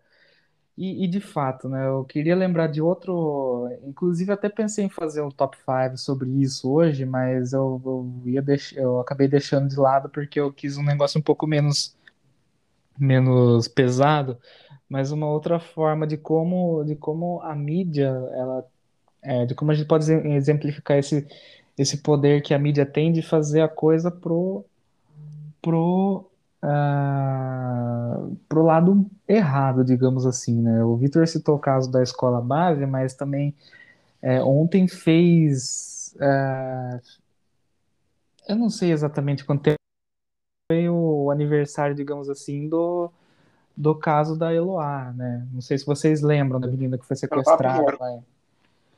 E que aquilo ali também é, um, é, uma outra demonstração de como que a imprensa ela pode ser maléfica para a sociedade se feito, se a mídia for usada de uma forma, de uma forma errônea, porque o, o sequestrador ali ele sabia basicamente tudo o que estava acontecendo porque fizeram um reality show em cima do sequestro, né? quatro dias ali mostrando ele, ele sabia tudo que estava acontecendo, inclusive é, Marcelo Rezende entrevistando ele ao vivo, Sônia, Sônia Abrão, um outro repórter ligando para ele para fazer uma reportagem, enfim, Ana Hickman falando para ele fazer um sinal para mostrar que estava tudo bem, enfim. É, eu acho que eu acho que falta muito para para as pessoas que estão inseridas no meio da, da imprensa fazer esse olhar mais para dentro, porque a gente é, eu falo a gente porque nós três somos é, somos jornalistas formados e tudo mais. É, a gente não pode ter essa presunção, sabe, de, de, de se colocar num pedestal e se colocar acima de tudo, porque se a gente cobra tanto é, a igualdade, humildade, essas coisas, então acho que o exemplo tem que partir da gente, né? E é isso aí, cara. É, esse caso do, do, Joe Rogan é mais um aí do, do é mais um caso que mostra como que como que a mídia e ainda mais quando a gente tem um, um microfone tão poderoso como é o caso da CNN, como que ela pode é, interferir diretamente na vida da pessoa, né? Mais alguma coisa sobre esse caso Joe Rogan, galera? Não. Não? Vamos para. Eu lembrei que eu assisti essa semana. Não sei se vocês já, já chegaram a ver. O Júnior Nanete, do, do canal Ah, Loop Infinito, ele, ele esteve no, no podcast do Carioca e do Bola, né? O Ticaracaticast. É um nome bem como difícil. Ticaracaticast. E ele contou uma história do Tutinha, que é Ah, presidente do, do grupo da Jovem Pan, que é, é incrível a história do iPhone. Mas é, aí eu comecei, aí eu comecei a ver outros, outras histórias, né? Porque o Tutinha, acho que é o, é o cara que, assim, eu queria muito conhecer, porque deve ser muito engraçado, né? Todo mundo já escutou o Dr. Pimpolho. Ô, meu, porra, bicho. porra, meu. Cinco pau nessa merda aí, meu. Quanto que tu gasta? Dá um cheque pra ele. A história, para resumir, para quem não escutou o podcast, é muito engraçado que o, o Júnior Nanete, ele trabalha com tecnologia há muitos anos e aí ele, no lançamento do iPhone 6, ele foi para os Estados Unidos, comprou o iPhone 6 e ia dar para o Carioca, né? Ele comprou para o Carioca o iPhone 6 Plus e levou para a Jovem Pan, ele ia ser entrevistado no Pânico. E aí, segundo ele, ah, o Tutinha viu pelas câmeras da Jovem Pan e chamou no escritório dele e falou assim, porra, meu, esse é o iPhone 6, cara, que da hora, meu, vende para mim? Tipo, o Júnior não queria vender. Aí o cara, eu dou cinco pau, meu, agora, dinheiro, não sei o quê. Aí o Nanete não quis vender, e aí ele começou a ficar puto e começou a aumentar o valor até chegar a 10 mil, né? Pô, 10 mil, porra, né? Pô, 10 mil, me dá, me dá um celular aqui, cara. Ficou putaço com o Nanete, né? Com esse dinheiro você vai até Miami, vai e volta e compra ainda. vai. E ele falou: não Eu quero não ir quero ir pra pra Miami, porra. Eu quero. Ai, genial. No fim, no fim, o Nanete não vendeu e no intervalo do programa diz que a assistente do do Tutinha chegou no Nanete e falou assim, viu, o seu Tuta, ele quer, quer saber se pode ficar com o celular no intervalo para mexer. Aí diz que ficou mexendo no celular lá no intervalo. Nossa senhora. Não, melhor é o final, né? O final é. Acaba o programa, é, o Tutinha chama o Nanete até a sala, né? Ele tá só ele de pé do lado da cadeira. Tá vendo isso daqui? O fundo é a Paulista, né? Isso daqui é poder, meu. Senta aqui. Ele senta na cadeira do Tutinha, tem um iMac na, na frente, na mesa, no canal dele. É É. Infinito, né? Isso. É. Tá vendo aqui? ó, Ele pega o mouse e fala: Eu vou me inscrever no seu canal. Eu me, me inscrevi. Aí o, o Nanete fala: Pô, legal. Ele fala: Agora me vende esse iPhone aí.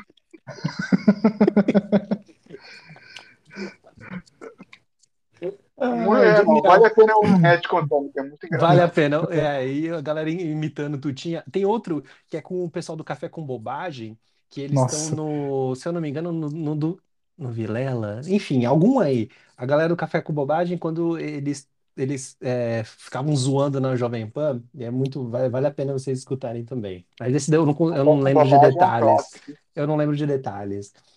Ah, coloquei outro assunto aqui, Ah, se pera vocês aí, viram. só, só um comentário. Essa história do Tutinho, eu tenho certeza que se fosse nos dias de hoje, ia chegar alguém falando, ah, cara, por um preço muito menor você compra um Xiaomi. É a mesma É, coisa, dá, dá um, dá um pau em iPhone. Segundo o, a galera lá do, do, do, do podcast lá disse que quando o Tutinha, quando lançou o iPhone 13, o Tutinha comprou logo o iPhone 13 e já chegou na Jovem Pan falando: Olha aqui, meu iPhone 13, chupa, meu.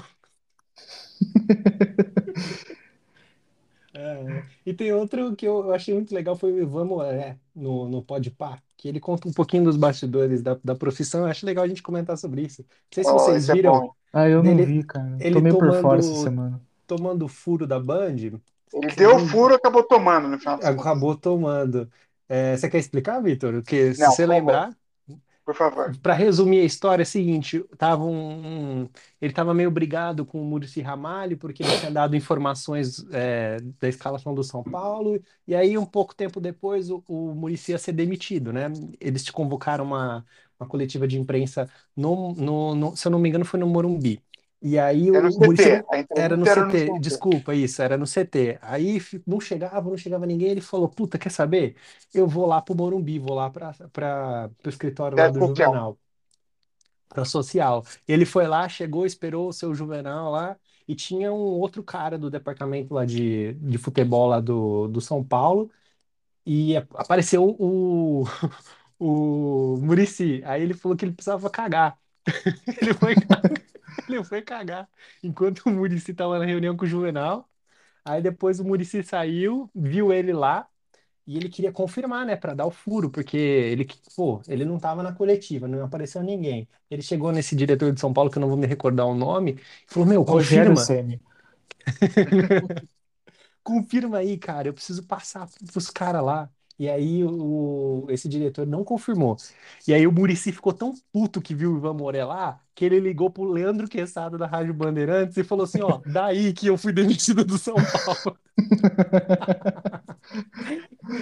Muito, muito bom, cara. cara, que genial. raiva, velho. E fala muito sobre a nossa profissão, né?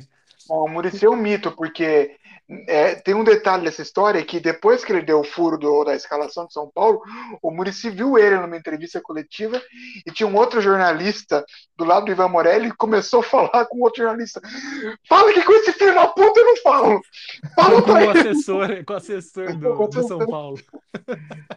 com esse filho da puta eu não falo! Pô, meu, é muito engraçado. Genial. Ah, eu acho que é, assim, de podcast dessa semana, eu acho que é isso que eu lembro. Se vocês lembrarem aí de mais alguma coisa. Ah, eu tô meio por fora, cara. Eu só fiquei vendo vídeo de, de guitarra no YouTube essa semana, não vi nada de, de cortes de podcast. Eu, a única coisa que eu vi também essa semana é o, o Monark e o Rafinha Bastos falando quanto que eles ganham no, no YouTube, né? O Rafinha Bastos Ah, é. falando que ganha mais de 120 pau por mês, enquanto o Monark diz que tira 50 mil. É É, muita deve- grana, né? É, cara, 50 mil, Monark? É, porque eles, eles tiram uma espécie de É. prolabore, sabe? É. Ah, No caso do Flow, eles, eles aparentam ser muito bem estruturados, no sentido de que, assim, É. eles não tiram todo o lucro, né? Eles tiram o salário eles deles, né? reinvestem, né? Isso, e É, reinvestem. investe. Tem um todo estúdio É. lá, né? É, daqui a alguns anos eles vão começar a lucrar bem mais, né? Depois que Ah, os falando nisso, começarem a acessar um pouco. Vocês viram que eles lançaram o Flow de esportes, né? É o É, Flow o Sport Flow Clube Sport com o com, David Jones, com Vários convidados isso, legais. com o David Jones, Dava Jonas. o Dava Dava Jones. Jones, o Mago, como diria o Rodrigo Baltar, o Mago, o Mago David Jones. E, e o David Jones, ele gosta de futebol, entende pra caramba, né? É, então, e fora que ele, ele, é, ele é engraçado porque ele é esquentado, né? Eu, eu, eu nunca vou esquecer um dia que eu tá, acho que foi na Copa de 2018. Ele tava, ele tava comentando todos os jogos pelo Instagram, né? Tipo, você, ele fazia com as stories dele aquela coisa que eu mais odeio, quando vira uma linha pontilhada o stories da pessoa, sabe? Só que tava muito engraçado porque ele fazia uns comentários aí. Eu nunca vou me esquecer de uma cena que eu tava sentado no sofá com o celular e meu pai tava olhando de rabo de olho pro, pro meu celular, assim, e passou uma cena que o Casagrande tava muito louco na, na imagem, sabe? Ele tava, ele tava com uma cara que parecia que David Jones falando daquele jeito lá, com aquele sotaque carioquês, filha da puta dele. Olha o casal aí, o maluco tá dormindo na transmissão. Meu pai começou a rachar o bico, velho. Ô, meu, Não, não, põe de novo esse aí, põe de novo. Aí voltei umas cinco vezes o David Jones. Ah, o Casagrande tá muito louco aí. Foi um bom momento esse aí, saudade. O, o Brasil, o Brasil. Eu não sei, eu não sei. É, ele fala isso, né? É. Que o Carilho, que o Romero. Como que ele falou aquela vez? É, chance pra ganhar 80% pra perder 30%. Você viu o Ivan Moré falando desse caso, né, Vitor? Eu que, vi. Que o Casão quase entrou em depressão, né? Ficou chateado com isso. É, Chamaram foi- ele é, de, de idiota. É, o casal ficou bravo com o Ivan Moré, né? Ficou putaço com o Ivan Moré. Por causa Ele, disso. né? ele que fala as coisas idiota e fica bravo com os outros. Ah, tá O certo. casal meio que perdeu no persona- personagem quando é, virou um ser muito politizado. O, o Casão é, é legal também que ele tem um estilo meio Ramones no, no programa lá do, no Não, ele é o Esporte. Ramone. né? Que ele tá sempre de, de é. camisa preta, All-Star e, e calça preta, né? Fora É, o é. óculos, o óculos do John Lennon. É verdade. E vale lembrar também que ele tá noivo da, da Baby do Brasil, né? Ainda? Não, isso é fake news. Oi? Já desfez o noivado. Não, mas eles voltaram. Foi Ah, e é voltou. É, Não cara, é o melhor casal do Brasil. Não é esse. possível isso. Depois de Baby Consuelo e Pepeu Gomes, agora é, é Baby Consuelo e, e Big Não, Baby do House. Brasil agora, não é mais Baby Ah, é Consuelo. verdade, é verdade. Pô, eu sempre esqueço, cara. Não é possível que eles voltaram. Ah, isso daí podia ser o quadro Eu Não Acredito que estou vendo isso. Eu lembro que do quando. Brasil disse que foi pedido em casamento por Casagrande.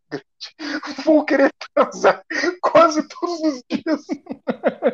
Eu ia falar justamente dessa frase aí. Cara, imagina que. Não, graças. Ah, Casão vai ter que voltar para as drogas, não acredito. Vamos para o Eu Não Acredito que Estou Vendo Isso, barra baú da bizarrice. Essa aqui é ótima, tem a ver com o tema do nosso podcast. É, mas Você não vai que- superar o casal que a gente acabou de falar. A gente é. A gente co- escolheu a pauta errada. O certo tinha que ser casão. Casão e baby do Brasil. É, vamos fazer um especial. Tem que ter um especial. igual o Win. Quando eles casarem de fato, a gente faz um especial. Tá? Quando tiver a cerimônia, as fotos da cerimônia, a gente, a gente vai abrindo o Google Imagens e a gente vai eh, criando legendas para as fotos de casamento. Ao vivo. Vai ser fantástico. A cantora barra atriz americana, ela, ela se define como eh, do gênero feminino, porque Ah, agora é, desculpa, é, você tem razão, eu escrevi isso, eu escrevi errado. É Elo.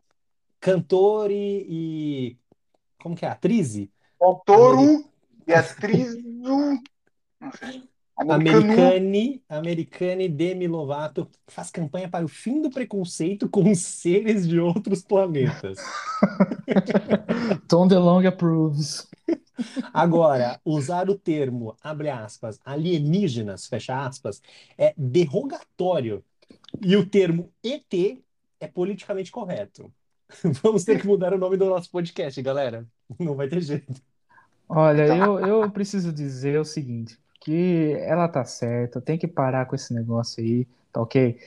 Eu, eu acho que, que os, os nossos amigos extraterrestres, por- eles podem ser tanto, tanto a galera que vem junto com o Crew Astron Tra, o que seja, ou pode ser o cara que veio para destruir o planeta, mas eles são salvação para o nosso, pro nosso planeta, então eles têm que ser muito bem tratados. Então, se assim for da vontade deles, eu vou chamar de extraterrestre. É isso aí. Por favor, me salve dessa zona que é esse mundo. Não aguento mais. Vitor, Eu quero explicar um pouco, né, ah, o que aconteceu. Na verdade, isso foi uma entrevista a um site chamado Pedestrian. Adorei o nome do site. O pedestre.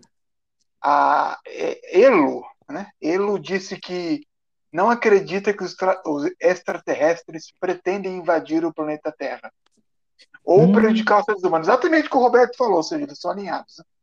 Por isso, eles não merecem ser chamados de alienígenas, é um termo considerado ofensivo. A Demi, ou EDM, EDM, EDM, IDM, né? IDM realmente acha que se houvesse algo lá fora que quisesse fazer algo conosco, isso já teria acontecido. É, E então a, eu acho que isso tudo, na verdade, uma prova cabal ou uma forte campanha, uma forte peça de publicidade para a campanha contra a legalização das drogas. Olha, meu, eu, eu vou, vou refutar aí o, o, o que a. Mas você também me perdoa porque, porque a gente está falando no idioma latino, o latim ele não, ele não permite na construção Eu. linguística gênero neutro, diferente do inglês. É. É, eu vou dizer o seguinte, a, Demi Lovato ela, ela está errada num, num, numa situação aí que é a seguinte, quando ela fala do ah, se ele, se eles quisessem vir para cá para fazer alguma coisa de errado, eles já teriam feito. O que o que pior pode ser deixar a gente nessa situação, cara? Desculpa, mas eu não consigo achar outra coisa. Para mim isso aí já é maldade suficiente. Então, se pô, vem para cá e arrebenta com tudo logo de uma vez, cara. Acaba com esse sofrimento, é isso aí. Eu é queria louco, indicar a série Alienígenas do Passado, do History Channel, que é maravilhosa. É, seguinte, vocês são todos etefóbicos, tá bom? É. Todos etefóbicos. E vamos para uma estreia agora. Rufem os tambores que nós não temos, mas alguém faz a sonoplastia. Pam. O Top pior as 5.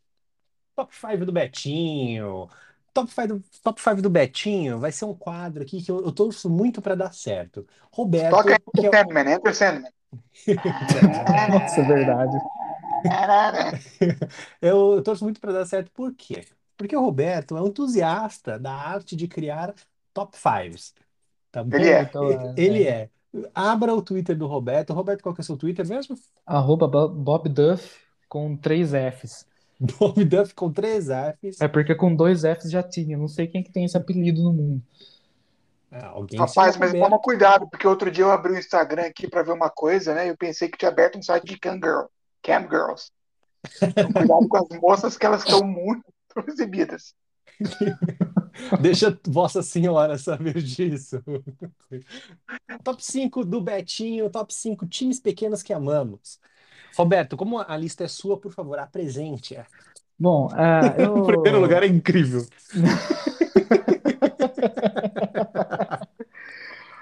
Só, só para basear minha lista aqui, o que, o que, que eu considero como time pequeno? É aquele time, assim, que é, é sempre o time que ele tá na pindaíba, é sempre tá numa pior, é sempre um sufoco torcer para ele. Eu não É. coloquei o meu time do coração, meus dois times do coração aqui, no caso, a Internacional de Limeira e o Palmeiras, para não ser muito clu- clubista, mas é sempre aquele time que tá numa pindaíba, só que ainda assim ele tem um engajamento muito bom, leva a torcida pro estádio, enfim. Baseado nisso, eu fiz aqui o, o meu, o meu top 5, com o quinto lugar, o Plymouth Argyle, da Inglaterra, que Eu não sei de onde joga... tirou o Paul Malthagrile, que é o único grande time da Cornualha. Já começa com uma coisa interessante. O único time da Inglaterra que veste verde. É, E não é o time mais simpático da Inglaterra, porque esse cabe ao famoso Cambridge United, conhecido aqui no Brasil por ter um logotipo, um logotipo com uma bola de futebol e no fundo as letras, em letras garrafais as iniciais do time, Q. Pode crer. Eu coloquei o Plymouth porque eu tenho uma, uma certa simpatia por ele, principalmente porque todo ano eles fazem o, o prêmio de melhor jogador do time, da temporada, né? E é um time que ele, ele nunca conseguiu passar muito da, da terceira divisão do campeonato inglês. Não, E ainda assim ele, ele tem um puta estádio maneiro, sempre É, lota. todos Inglaterra. né? É, então, ele sempre lota os jogos, tem, tem Então, esse, esse aí é o meu, é o meu quinto lugar. Em quarto É o lugar, seu time na Inglaterra. é, pode, pode, pode-se dizer que sim, que eu sempre tenho que torcer para algum time ruim, então é eles. É, tá, tá em terceiro lugar da primeira divisão, da terceira divisão. Aí, ó. Vamos torcer para piorar esse resultado aí, porque desse jeito tá subindo. Em segundo lugar, como eu não coloquei o, a, a Inter de Limeira, eu peguei um rival direto, mas não é um Independente de Limeira, porque eu tô falando de time profissional e não de, de amador. É... Mas é um, é um time que sempre que, que ele joga contra a Inter de Limeira, sempre dá briga, sempre dá pau, é sempre uma, uma... É uma grande rivalidade. Para mim, é É uma gra- rivalidade. É, uma das maiores. É que é o 15 de Piracicaba, que também é muito, é muito conhecido de forma pejorativa no, no, no Brasil, né? E eu vou falar um negócio, cara, não façam isso com o 15, porque o 15 é um time muito simpático. A chance de você apanhar vendo um jogo no Barão de Serra Negra é muito grande.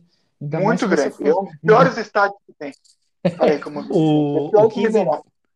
15 de Piracicaba, também como, conhecido como XV de O Piracicaba. é um- XV, É um é, modelo de SUV, um XV. XV em- de Piracicaba, lá em que é Piracicaba. pela, pela fábrica da Hyundai, que fica lá em Piracicaba também. E é um, é um time que é golpista, né? Porque 15 de novembro é o golpe da República. É verdade. Essa agremiação que, que todo ano para ali no, no quase do para subir para a primeira divisão do, do Paulistão, cara, é uma tristeza, velho. É, Mas o é- Nhoquinho, é- o famoso É o Nhoquinho. Nho- é o Nhoquim. E, Eu e é achei que da sua engraçado. região você ia falar da União Barbarense. É, também, mas aí daí é um- teria que ser outro top 5 de times que já tiveram alguma história e hoje em dia estão se ferrando grandemente. A, a- a lista você podia. Os três primeiros aqui, os dois primeiros, né? Pelo Não, menos. o porque 3 não terceiro tem não tem história nenhuma. O três não tem história. Mas os dois O 15 primeiros tem ah, mais. vai manter aqui. Então, né? Você vai trocar o terceiro pelo Botafogo. O 15 você deixa. E, o, e o quinto lugar eu ponho o União Barbarense. E faço uma menção honrosa pro União São João de Araras também. Esse não existe mais, né? Esse acabou mesmo. É, então, União São João e Velo Clube que tá respirando por aparelhos, né? É, o Que Velo... também é, E o o- meu é time outra. favorito é. o- Pode falar, Roberto, desculpa. Não, aqui também é outra briga homérica que, cara, eu, eu- às vezes eu começo a pensar que acho que Internacional de Limeira, porque os dois maiores rivais, sempre que se encontram aqui, dá briga com a torcida da Inter, é o 15 e o Velo Clube. É, é sempre Velo dá pau, Clube. cara. O que, que você ia falar, Não, e- Victor? Não, é só falar que meu time, pra mim, o time mais cult, com o nome mais legal e mais, mais simpático do Brasil, também tá respirando por aparelhos. Que é o Radium. Radium Clube de Mococa. Nossa. É, tá, tá contaminado por um elemento químico muito radioativo, né? Radium. Enfim, 15 de Piracicaba, um time pequeno que todo mundo ama e, e... ah, e só, só um detalhe, né, que já fazendo já fazendo um, um, um spoiler, não, não é um spoiler, mas uma conexão com o próximo time aí, ele tem uma ele tem uma, uma história bem parecida de, de sempre estar em, em segundo lugar em tudo e nunca nunca conseguir chegar em lugar nenhum. A- passando por esse comentário, daí a gente segue para o primeiro time da lista que tem essa tradição, que é a Ponte Preta. Que mim é simpático. Vai lá no estádio deles trabalhar pra você ver se é simpático. É, é assim que é bom. O time mais antipático da história. Quero que eles É. explodam, sinceramente. A Também Ponte Preta. como o é- Corinthians de Campinas. Não, você não vem com essa, não. A, a Ponte pior, Preta É o um Talibã time- campeão.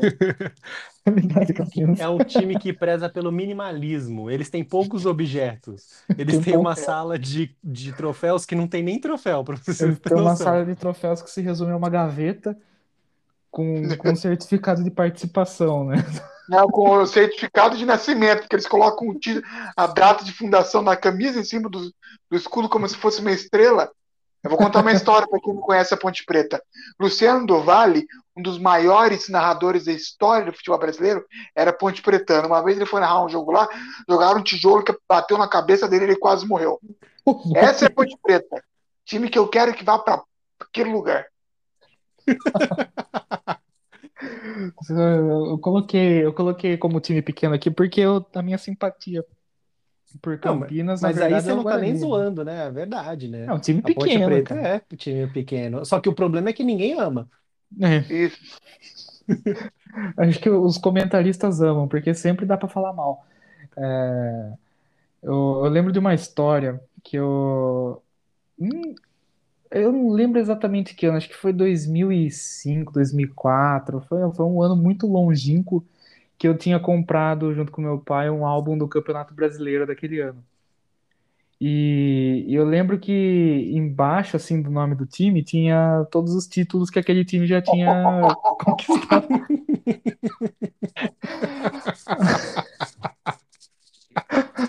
Na Ponte Preta, para falar que não tinha nada, tava escrito lá vice-campeão não sei o quê.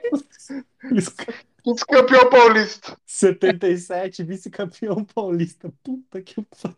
Perdeu pro Palmeiras uma vez no campeonato. Tomou acho que um 5x0. Eu lembro que eu acho que foi a, a última vez em que teve um, um derby é, campineiro em âmbito de elite do futebol nacional, cara.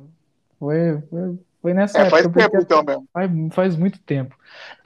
Sido em 2005, 2004. É, foi por aí, acho que foi 2004.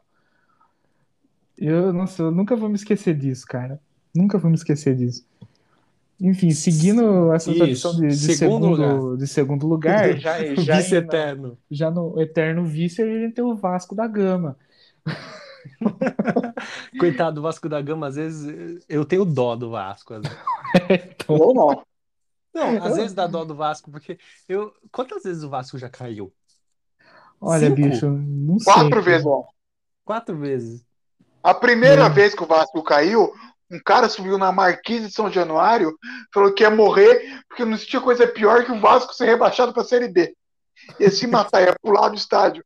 Ainda bem que não pulou, né? Porque É porque depois virou ter corriqueiro cair Série B. É, já nem é mais notícia. É, a notícia é o, o Vasco tá, tá na primeira divisão. Falei, nossa, olha aí. Manchete do Extra, né? Mas o Vasco. Vasco, o Vasco é o. Cara, nossa, pra mim, ó. Eu juro pra vocês que às vezes eu nem lembro que o Botafogo, que o, que o Botafogo existe. Eu juro pra É. vocês. Justamente. Porque Não, teve uma publicação essa semana que colocava assim, ah, os principais times do Rio. E aí tava lá, né? Vasco, Fluminense e Flamengo. E aí tava tipo, ó, sete e o quarto. E eu fiquei pensando durante um minuto, caralho, quem que é o quarto time grande do Rio? é o Madureira. Eu fiquei pensando, Botafogo, é, português da Ilha do Governador. é, é o América do Rio? É o América. Nossa, aquele Bangu. vídeo do. Bangu. Aquele vídeo do cara. Do cara surtando no jogo do América, pra mim é masterpiece. Tem dois Aqui. vídeos que Ô sempre que eu pai, lembro o do. time do América tá uma merda.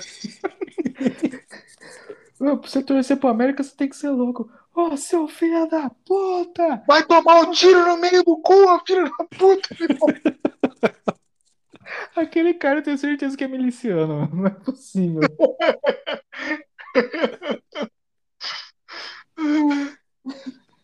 Eu acho que, meu, pra mim, o, o- Vasco, meu, o único momento de glória que eu lembro desse time é aquela vez que o Romário assumiu como, como treinador e atacante do time.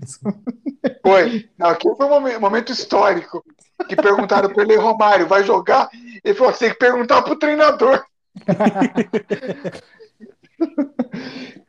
E eu também eu lembro da, do, que foi nessa época que o Romário marcou o milésimo gol dele também. Foi. Foi. E interromperam o Domingão do Faustão pra, pra passar ele bater, Esse eu vi. pra passar ele batendo o pênalti que deu o milésimo gol pra ele. Ele ficou 25 minutos dando uma volta olímpica no Maracanã. Ai, não, muito engraçado. Para mim, são dois momentos históricos do Vasco e dois que, que é, tem, tem relação com o mesmo personagem, o lendário Eurico Miranda. São três, na verdade. Lembrei de mais um aqui. O primeiro é que uma vez teve toda aquela br- briga do, do Edmundo com o Romário na Globo. A Globo repercutiu a briga. O, o Eurico Miranda ficou tão puto que na final do Campeonato Brasileiro, São Caetano e Vasco, ele colocou um logo do SBT de graça na camisa. Não. Só para alfinetar a Globo. Esse é o primeiro ponto. Segundo ponto, uma vez, 1989, auge do narcotráfico do, do cartel de Medellín. Pablo Escobar Gavija era o dono do Atlético Nacional. Vasco vai jogar lá, em, em Medellín. É, a arbitragem muito polêmica roubando o Vasco, porque no Brasil é coisa rara. Acaba o jogo, o, a arbitragem está se reunindo com membros do cartel de Medellín. Tô O Eurico Miranda-. Não, eu- eu- o Eurico Miranda abre a porta e fala: Vocês vão fazer isso? Vão tomar no cu de vocês. Ele tenta o cartel de Medellín. Vai, vai brigar com a Comebol e, e, e, e a Comebol aceita a realização de um terceiro jogo e o Vasco ganha. Ou seja, o Eurico Miranda é, É espetacular. É, e o terceiro momento é ele com Serginho Malandro no restaurante. Nossa, começou é, bem já. É, o Serginho Malandro pega ele, tá fumando charuto no restaurante, né? É, faz glu-glu, presidente. Faz glu-glu. Se você fizer glu-glu, o Vasco não cai. Se você fizer glu-glu, é, aí o Vasco vai para Libertadores, presidente. O Eurico Miranda, entre as tragadas do cigarro, fala: ó, vai tomar no seu cu. Continua fumando.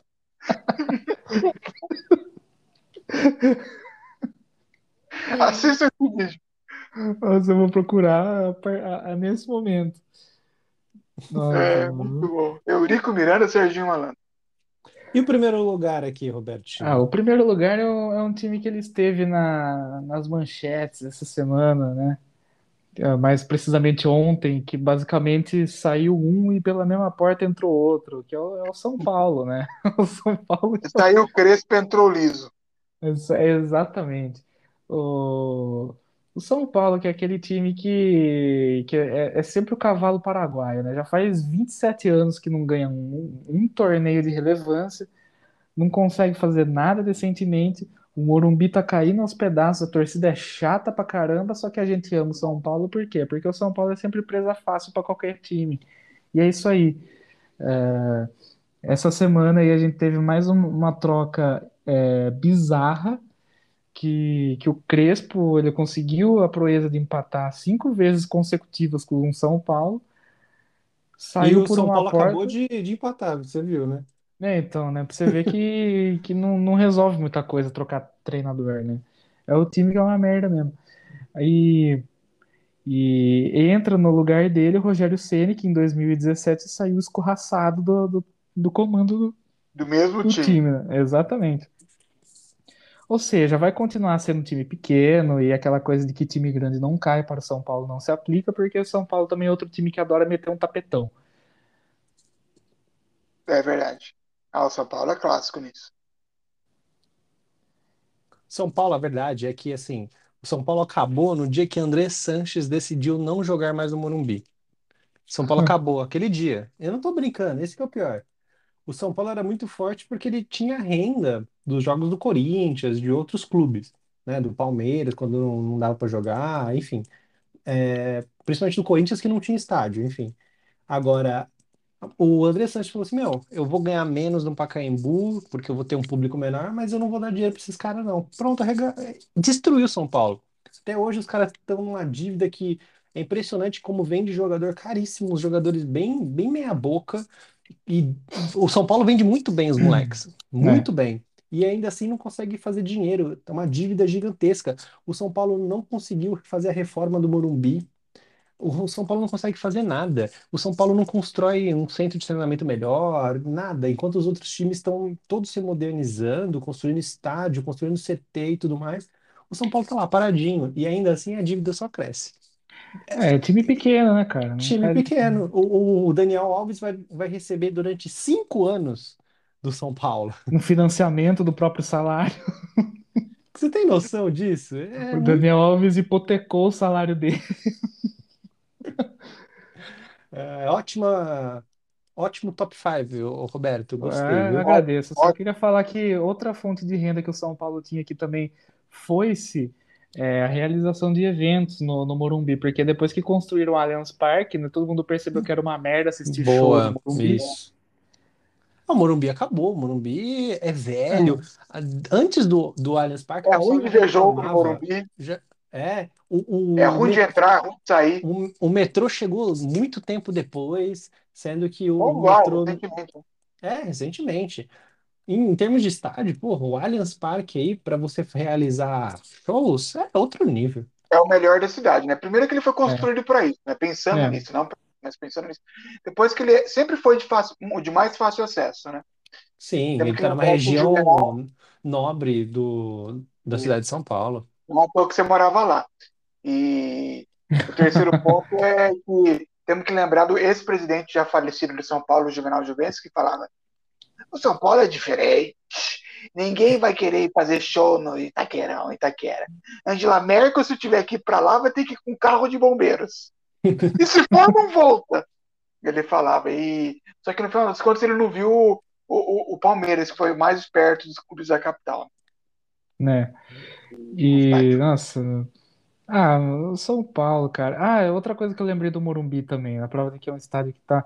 Tem uma foto clássica do, do Estadão, depois vocês procurem aí. Ah, o cara na E o, o cara, o cara nadando no, Aham. no, no- na enxurrada em cima de- do, do, do, do estádio, tipo, Na arquibancada. é, Teve- cara, que foi- negócio absurdo, velho. A Globo tava passando esse jogo. Foi incrível que ela deixou de passar o jogo pra ficar mostrando a galera pulando ali, porque Ah, eu faria uma o mesmo. Eu faria o mesmo. Tá certo, pô. O A jogo notícia não tá é uma mais o beleza. jogo, cara. Olha o nível, cara. O time de primeira divisão com o estádio caindo aos pedaços desse. Puta que pariu, velho. Nem o É. Limeirão faz isso, cara. Nem, nem lá acontece isso. A drenagem do campo é muito melhor. Ah, essa daqui, ó. Vamos para o próximo. Não, peraí, eu tenho, eu tenho, eu tenho um news flash. Não É. News acredito. flash importante. Ah, Bill Clinton na UTI com sepse. Puta. peraí, verdade? Deixa eu, deixa eu entrar aqui no. Verdade, eu não tô mentindo, não, não é fake news. Ah, Quer já dizer- vai, já vai, vai, vai dando briefing aí pra nós. Ah, é, porque no, no UOL não tem nada por enquanto. France 24, acabou de dar. E eu vou ter que ler em francês para você. É, Ah, Le formel président de l'État-Unis de Bill Clinton. ah, Nossa, eu juro que eu pensei no Bill Gates na hora que você falou. não, Bill Clinton. Ah, É, was in the intensive care unit primarily to give him privacy. And he was not on breathing machine, according to the doctors. É um, um desenvolvimento importante. Acompanharemos. Acompanharemos. Pode ser que no próximo, no próximo Faremos podcast, um o, o que queremos fim levou, Que o fim levou. levou vai ser Bill Clinton. é, então a gente já pode fazer. Acho que não tem uma pauta pro que fim levou dessa semana, né? Eu ia pular, eu ia pular que a É, gente tem sei. muitos quadros. Então, então beleza. Eu ia pular até a pergunta que eu não quero calar, mas o Vitor colocou uma pergunta aqui que eu acho que é relevante. Então manda Vamos bala. à pergunta que não quero calar desta semana, porque o nosso querido Vitor Sanvido Apolinário, ele está viciado nesse tipo de música. É. Trap music. Não, vou contar a história. É a nova bossa nova? Não, eu, eu como, como eu comentei com vocês semana passada, eu, eu não tenho a menor noção do que, que é dinheiro. Então eu tenho os dois serviços de streaming, o Deezer e o Spotify. É, o burguês safado. ó. É, na verdade é porque eu tenho, eu não pago por nenhum dos dois, na verdade. É Ah, gato. então, ah, então tá certo. E semana passada, para vocês que não sabem disso, é, antes do programa começar, o Roberto, na verdade, e o Vitor, começou, quando eu entrei online nesta bagaça, eles falaram, ei, o que, que você acha da Trap? Eu falei, Trap Music? Eles tiraram sarro. Não, Trap do Star Wars. É, it's a trap. Então, Trap. Eu falei, olha, eu acho uma merda enorme. Mas isso ficou na minha cabeça, né? Foi ouvir ou e agora estava- fez uma tatuagem na cara, né? Exatamente. Não, eu- estava, com isso na cabeça. Hoje estava ouvindo músicas italianas do Deezer quando apareceu a podcast Trap Music e eu ouvi uma faixa chamada Proibido Celular. E eu digo que, é, é, do ponto de vista lírico, de letra, é a melhor letra que eu ouvi em português em- desde Passarinho de Tom Jobim. Nossa, É muito boa a letra. Ouçam, não tô, não tô mentindo, é verdade. eu vou procurar depois. Quem que é o artista? Ah, é a Bonde do R10. Cara, eu queria muito ver o Vitor ouvindo isso, né? Eu tô falando sério. Eu- sa- sabe que eu fui na festa lá que tava ouvindo trap music e fumando narguilé, né? Talvez tenha sido. Quem diria que o Vitor estaria frequentando esse tipo de É, ambiente? então, né? Olha, eu vou, vou falar mais uma coisa sobre o, o trap music, que ah, a tendência do, do trap é a seguinte: é, no- nos Estados Unidos tem acontecido um movimento muito, muito interessante até, que é a volta do pop punk. E para quem não sabe, pop punk é o estilo de música aí que bandas como principalmente Blink-182, Green Day se encaixam e tudo mais. E a maioria dos novos artistas de pop punk, olha aí, saíram do, do- da trap music. E alguns deles têm o, têm o nome composto pela palavra Lil, ou seja, a tendência é que eles morram com menos de 25 anos, porque todo artista com o nome Lil já faleceu. É, enfim, mas o que eu, o que eu ia falar da, da, da trap music é que, assim, é um ícone de uma nova geração e que é uma geração que, que é muito sonhadora, assim como a bossa nova. É, então, respondendo a pergunta que não quer calar, pode ser que seja uma, uma um reboot da bossa nova. Pelo amor de Deus, eu preciso ouvir esse negócio porque. Desculpa, Não, mas, ó, Não. É. Eu- assim, bossa nova é legal. O trap, a- as letras, elas são, cara, aí não dá pra negar, elas são inspiradoras. Eu vou até mandar uma pra vocês aqui que eu, eu nunca vou me esquecer dessa música porque foi o dia que eu fui eu fui para Bragança Paulista cobrir o jogo entre o Isso. Red Bull. Foi aí que E começou o- essa discussão toda. É, então, por quê? E por que que chega com essa discussão? Na mesma época, é, o o Inter, a Inter de Limeira estava jogando a Série D e estava tendo uma sequência de resultados muito duvidosos. Primeiro, por causa da qualidade também duvidosa do então treinador Diego Coelho. E o que eu acho que é o principal fator, que é o tipo de música que a diretoria colocava para tocar antes do jogo começar, que era sempre aquele pagode depressivo, sabe? O cara triste porque a mulher foi embora. É, enfim, e, e, cara, esse, é o jogador ele não entra com vontade com, com um negócio desse com uma música dessa tocando. Ele entra triste, ele não quer saber de nada, ele vai meter o carrinho porque ele tá na fossa, vai tomar um vermelho, vai bater no treinador, vai cuspir na cara do juiz e não vai fazer o melhor que ele tem que fazer, que é jogar a bola e fazer gol. Por outro lado, uh, nesse jogo do Red Bull, que inclusive o Red Bull só não marcou mais porque, ó, porque foi, foi falta de sorte, os caras jogaram muito e o que que tava tocando? Tava tocando trap. É. Os, cara, os caras é, com letras assim, tipo, que ah, eu vou ser o melhor que eu posso fazer, vou ser melhor que todo mundo, eu sou fodão, não sei o que, blá blá blá blá. Os caras entraram com sangue nos olhos, meteram uma prensa no Grêmio. Então, o, o, o, trap é, uma, é uma, um estilo de música que define uma geração sonhadora. Então, acho que, é. por mais que eu não goste muito do estilo, é, é algo que, que a gente tem que prestar atenção. Eu vou procurar o nome da música aqui. Eu, eu, errei o nome da. Eu errei o nome da. Eu falei bonde do R10, mas na verdade é, é o bom, a tropa do bruxo. E é com a tropa do bruxo. É com o Ronaldinho Gaúcho. Do... É, exatamente. O, a, o refrão é proibido celular na festa do R10. Nossa. Então, a, essa tropa do bruxo é composta por DJ Mac, Mac MC Kevin. É, Mac Kevin. MC Kevin, na verdade. Kevin, não, não, tem, tem o Kevin e tem o Kevin. Salvador Dali. Salvador Dali, MC Ryan SP e Predella.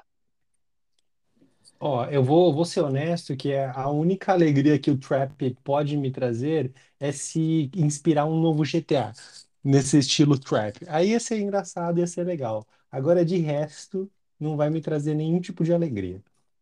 Ah, inclusive, tem um, tem um artista do, do trap que ele é muito amado e odiado, que é o Machine Gun Kelly, lá no, nos Estados Unidos. Ele, o nome do cara.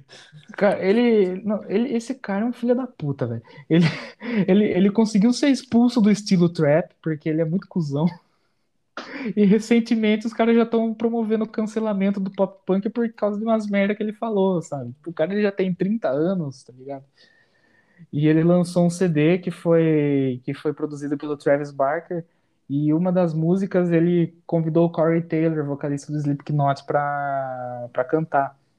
Só É. que a, a, a questão ali que aconteceu uma treta foi a seguinte, que o, ele mandou lá o convite pro Corey Taylor, o Corey aceitou, gravou o verso lá e mandou de volta. E o, o Machine Gun Kelly, ele falou, é, tá meio bosta, vou mandar minha letra aqui, você canta. E o Corey Taylor falou, vai, vai pra puta que pariu que eu não canto o verso dos outros. Aí, o- por- no, no fim, o, o Corey Taylor não participou do, do disco. Passou um tempo, é, nos shows de divulgação do, desse CD aí, o, o Machine Gun Kelly, ele falou que, que pelo menos ele não é um velho que, que sobe no palco com máscara pra cantar as músicas dele. Morrendo foi quero.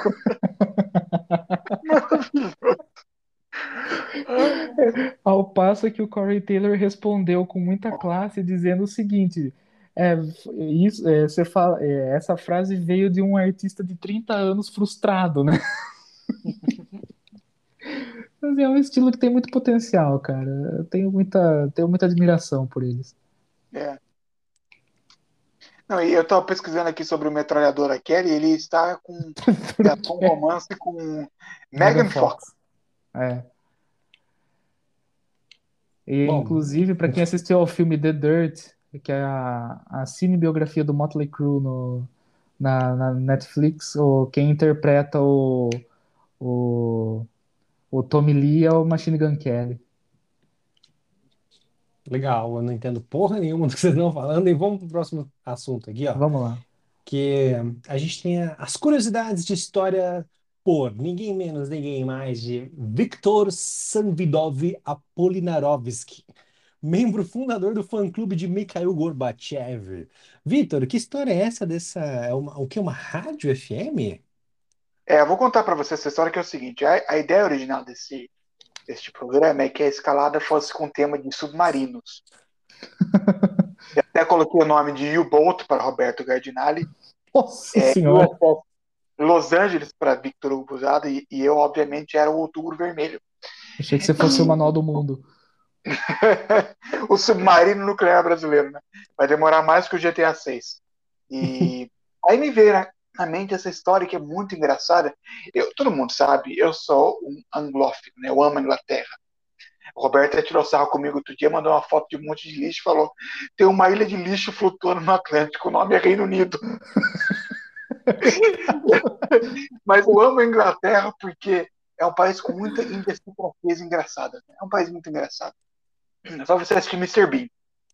É. E a Inglaterra, cada país, a Inglaterra é um dos poucos países do mundo que tem um arsenal nuclear, né?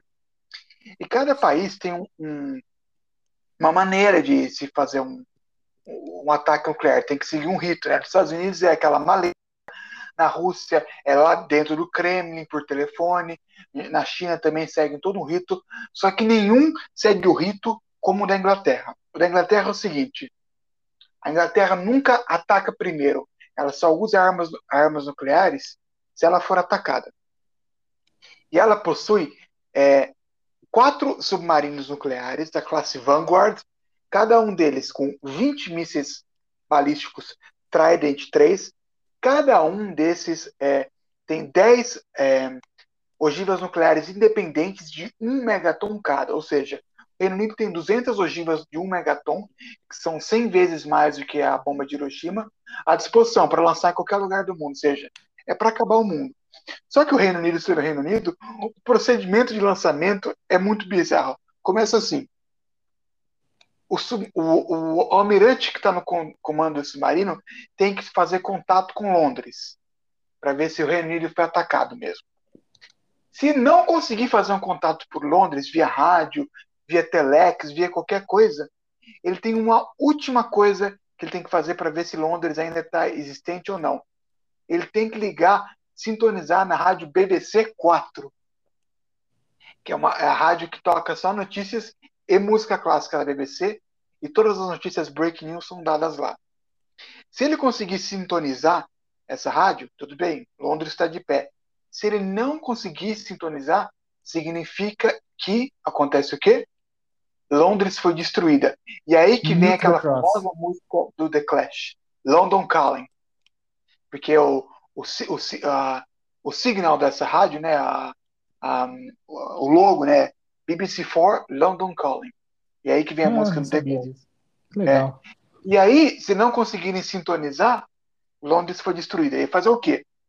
Cada um dos quatro submarinos nucleares do Reino Unido tem um cofre. Esses cofres que você compra no 99, eu suponho, conhecendo o orçamento militar do Reino Unido, onde em cada um deles tem uma, uma, uma carta selada, escrita à mão pelo primeiro-ministro.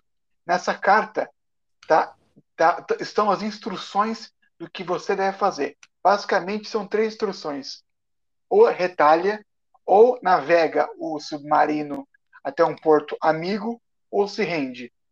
É, essas cartas são destruídas, seladas, depois que o primeiro-ministro sai do poder. Mas é engraçado pensar o que seria o conteúdo de cada um dos primeiros ministros. Por exemplo, Não. a Margaret Thatcher, eu imagino que a carta dela seria: explode esta merda toda. Já o Tony Blair deveria, a carta dele deveria estar escrita algo como: puta, melhor consultar com o George Bush. e a do Boris Johnson, acho que é, deve ser assim: se fuderam.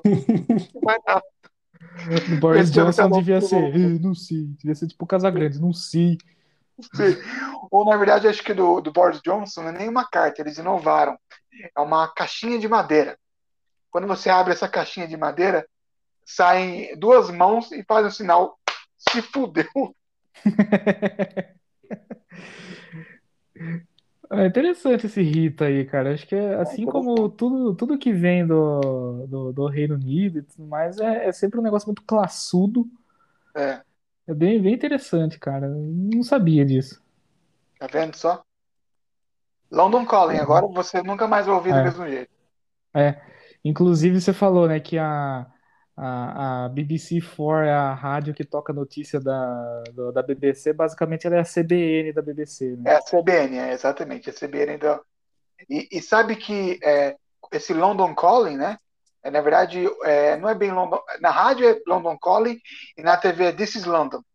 Quando is London. a- o, o radialista fala isso, ou, ou- ou quem está apresentando o programa de TV, é porque uma merda federal aconteceu. Então é mais esse é o equivalente no Reino Unido à música do plantão da Globo. Quando aquela musiquinha toca, fudeu. Eu lembro que eu tava vendo. ah, era um, era um, plantão da Globo no YouTube, cara.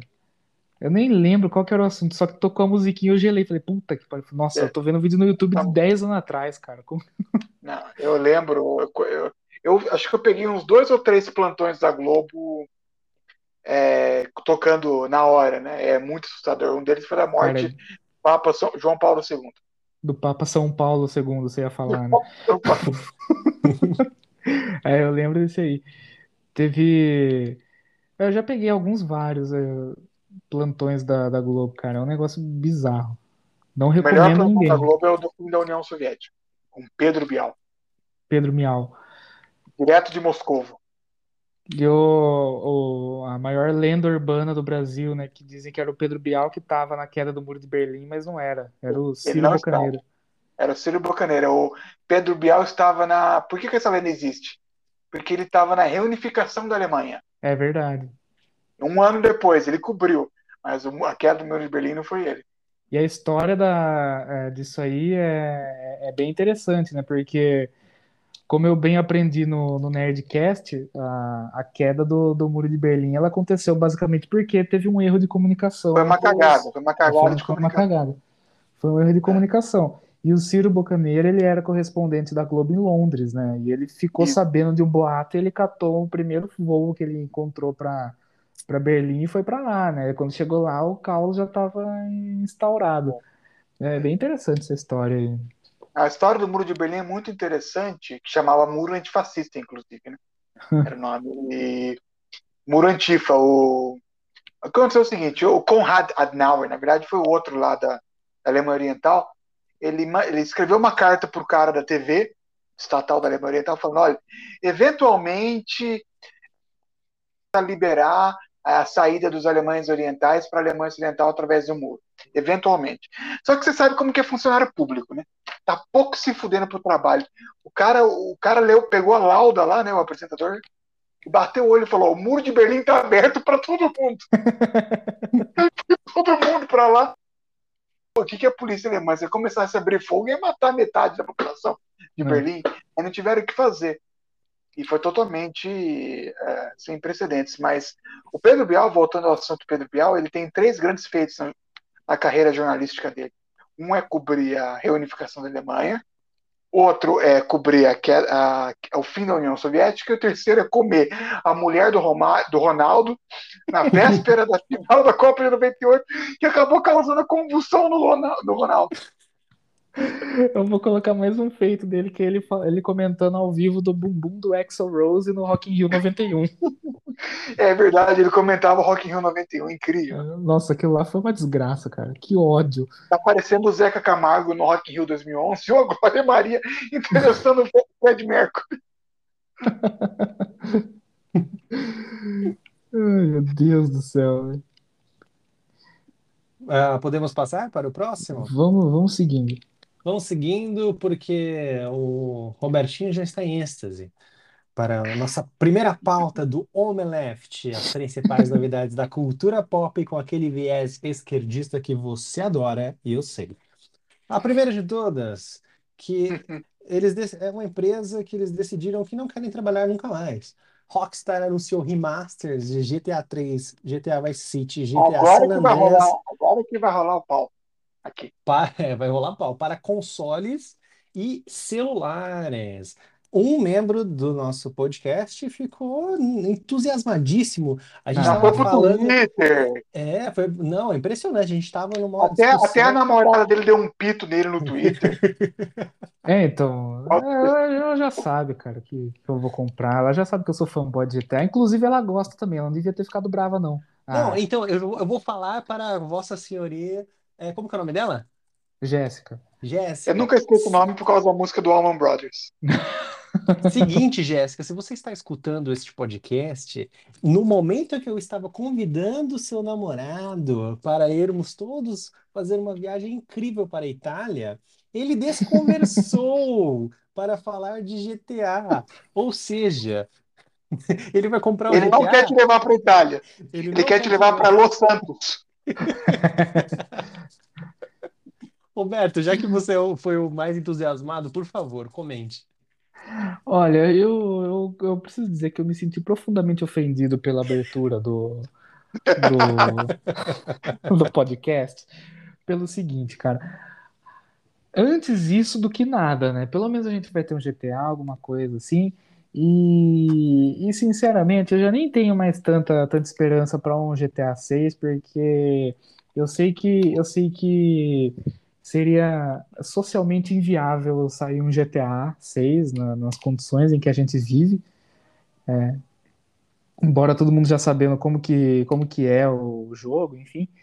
Mas eu queria dizer o seguinte, que também sempre foi um, um sonho da comunidade gamer, da comunidade dos games, é, de ver um GTA Vice City remasterizado, olha aí. Então, eu, eu acho que vai ser, a não ser que a Rockstar peide na farofa muito, muito forte, Fortemente. vai, vai ser um, acho que vai ser um negócio muito nice. Pelo menos eles vão parar de ficar lançando atualização para um jogo de de 10 anos atrás, praticamente, de 7 anos atrás, e vai fazer alguma coisa diferente, porque daí, se fosse o anúncio de mais um, de mais um, sei lá, uma nova heist no, no GTA V, aí poderia falar que os caras, eles realmente não querem mais trabalhar. Eu que realmente eu acredito que seja, eles não estão afim e é isso aí. Mas eu tenho boas perspectivas para esse, esses remasters aí do, do, do GTA. Ó, ele já vai começar a treta, por quê? A Rockstar, ela se aproveita de fãs idiotas, tipo o Roberto, Filha da, puta. para tirar dinheiro deles. Vai cobrar 70 dólares numa bosta de um jogo que tem mais de 20 anos, tá? Sabe o Não, que vai, o, fazer? 3, o 3 foi lançado quando? Foi lançado em 2000 e 2002. 2001, Ou seja, 2002, 20 por aí. né? 20 anos mesmo. Tem 20 anos a, a porcaria do jogo. Sabe o que, que eles vão fazer? Eles vão pegar o jogo, tacar na resolução mais alta, colocar um filtro lá mais bonito, e é isso, acabou. Esse negócio vai rodar em celular, gente. Se vai rodar em celular, esqueçam grandes upgrades. Me cobrem quando lançar esse lixo, Ah, tá bom? então, Me vou- cobrem. põe isso Vai- no Twitter que eu vou usar aquele bot lá que você falou semana passada. Eu vou, eu vou colocar no Twitter isso. Vai vir. É, se você joga no PC e coloca o jogo em 4K, pega os mods lá, vai, vai vir pior do que isso. A comunidade faz mods muito melhores do que a Rockstar vai fazer com, com esse remaster, não é, não é remake. Então, galera, baixa a bola. Esse, eu acho até legal, penso em comprar por causa do Vice City, que foi um jogo que para mim ficou muito, muito perdido na minha infância. Eu joguei, mas eu não aproveitei tanto. Eu vi o Roberto falando com um colega dele daquela missão do helicóptero que eu odeio com, Ah, do, é, Não, aquela missão é aquela era uma insuportável. merda. Nossa, aquela missão eu odiava. Eu, eu lembro que eu não, eu não sei se eu consegui passar ou não. Eu não consegui zerar o GTA Vice City na época, pra vocês verem, né? Que eu, eu sou ruim pra caramba no- nos games. Então, é, a Rockstar vai tirar dinheiro desses caras. Os caras tipo o Roberto, que são, tipo, coração fraco, sabe? Ah, mas é. Ó, então, então vamos lá. vai, Eu vou, vou colocar mais lenha nessa treta aqui. É, mais Lenin na fogueira. Eu vou colocar mais Lenin na fogueira. O negócio é o seguinte, uh, eu acho que, que quem comenta esse tipo de coisa, tipo o que o Vitor acabou de falar, é porque não teve uma infância gostosa a ponto de, de se deliciar com um jogo como o GTA Vice City, principalmente como o GTA San Andreas, que é o meu xodozinho. Porque aí, ó, eu dou, eu dou cinco motivos pro para esses três ETAs juntos serem melhores do que o. Muito melhores, assim, anos luz à frente do GTA V. É, começando pela. Opinião, eles são do 4 e 5. É. Ah, o 4, o 4, coitado, nem entra na lista porque é uma merda esse jogo. Quer dizer, não é uma merda, mas é. É, é. Não, não, não perde nada quem não joga. Uh, começando pelo, pelo, pelas inovações que eles trouxeram, Primeiro que o, o, GTA 3 foi o primeiro jogo em mundo aberto em 3D. Em 3D, isso aí é, isso aí é sensacional. E, é, e as histórias do, desses três jogos são, são maravilhosas. São coisas assim que, que são absurdas no sentido tipo, que você pega uma, uma conexão com os, com os personagens que você até teve, até teve de certa forma no no, no, no, GTA V com os três personagens principais, só que nesses outros GTAs eles têm algo que, que assim, o carisma do, dos personagens permite você ficar até sentindo, é. de certa forma, com o fim dos vilões. Isso é algo que é, que é espetacular. Eu vou dar um exemplo. No, no GTA San Andreas, por exemplo, quando você chega que você tem que matar o Ryder. Cara, aquilo lá pra mim é, pô, como assim você tem que matar o Ryder? Ou então quando você descobre que o Big Smoke é o traidor do. é o cara que, que articulou a morte da mãe do CJ junto com os policiais é corruptos. É, então. Cara, aquilo lá é, é absurdo. É um, você, fica, você se sente traído. E no GTA V, por mais que a gente tenha algumas grandes conexões com os personagens, não tem isso. Tipo, você termina o jogo, pô, legal fiz a campanha com os três e, e acho que é, é só isso, né? E outra coisa, a infinidade de coisas novas que podem ser acrescentadas no, no, nesses jogos, nessa nova geração, cara, eu, eu, eu, sinceramente não consigo nem imaginar. Eu vi algumas coisas que o Victor curtiu lá que poderiam melhorar e eu concordo com muitas delas, principalmente a questão da mira no, nos carros, que era horrível. É, basicamente não tinha, você chegava do lado e descia a bala e era isso aí. É, e a parte do render dos, é, dos cenários, né? Porque era horrível você estar tá voando com, com o seu aviãozinho lá, de repente brotar um coqueiro na sua frente, ou então você de repente está no mar porque você perdeu o, fio da meada com, no meio do voo, sabe? Eu acho que não vai ser só tirar dinheiro de, de gente que tem o coração fraco, assim, com, fraco e apaixonado, assim como o meu, mas eu acho que vai ser um, uma, uma, uma visita ao passado com, com um toquezinho a mais.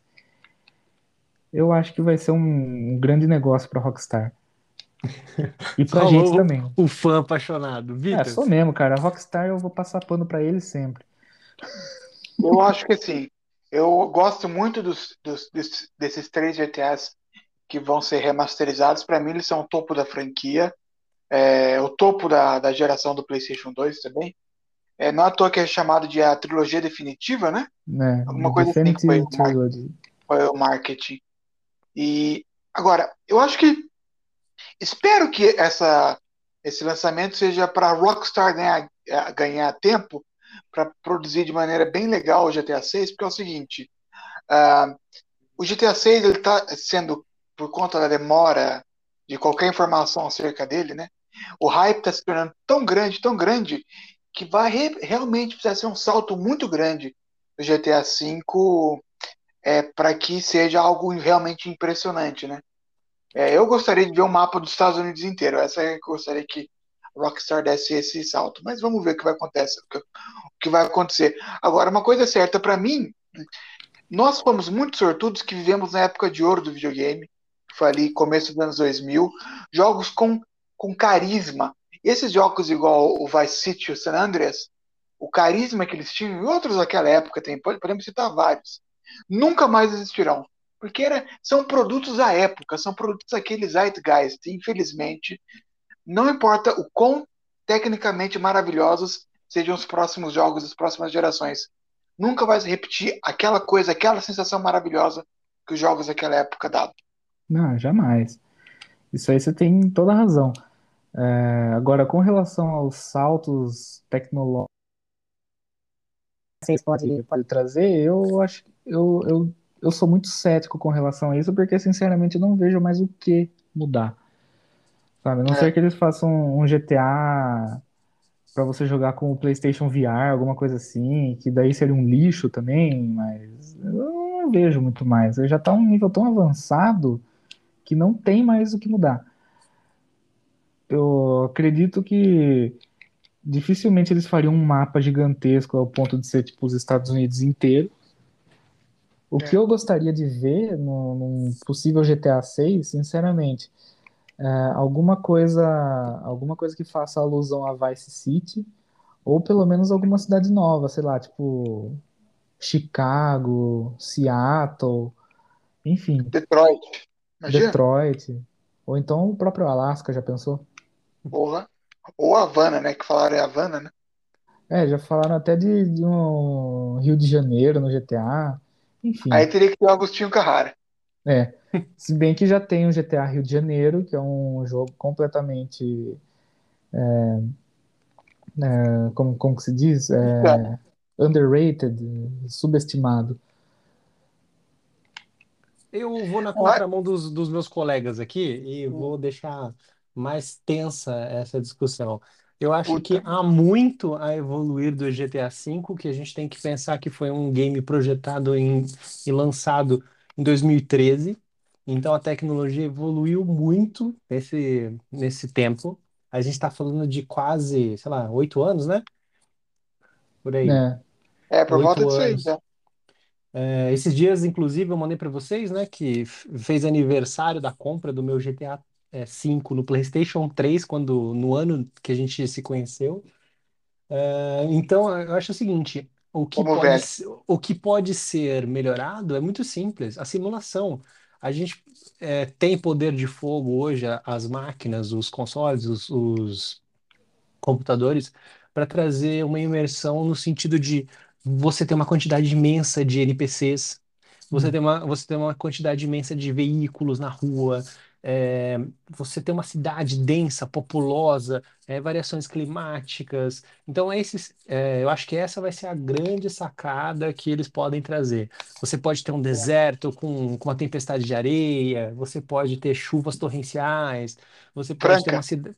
É, você pode é, GTA uma, Franca. uma cidade extremamente populosa, com, sei lá, centenas de, de, de personagens andando na rua, você esbarrando neles, é, carros, um puta trânsito, e você ter que pegar uma moto e se ficar desviando do trânsito. Então, A acho que mecânica falta. do, do jogo, né? É, a mecânica, ela tem muito a crescer. Eu acho que, assim, é, eles precisam pensar o que, o que que eles vão trazer de diferente. Eles trouxeram uma narrativa no último, no, no GTA V, que foi bem distante do, do que eles faziam É. anteriormente, né? Com essa, essa mecânica de três personagens. É, eu não, não vejo em, como, em narrativa o que eles podem muito fazer. Ah, Ah, não, a vale, narrativa não vale, vale lembrar, é L.A. Noire também, que foi um jogo da, é. do né? estúdio interno da, da 2K também, que, que é a dona da, da Rockstar, né? Que para mim, até hoje, as expressões faciais, o motion capture é Ótimo incrível, é imbatível, é impecável. Então, Eu eu sempre falo que desse jogo.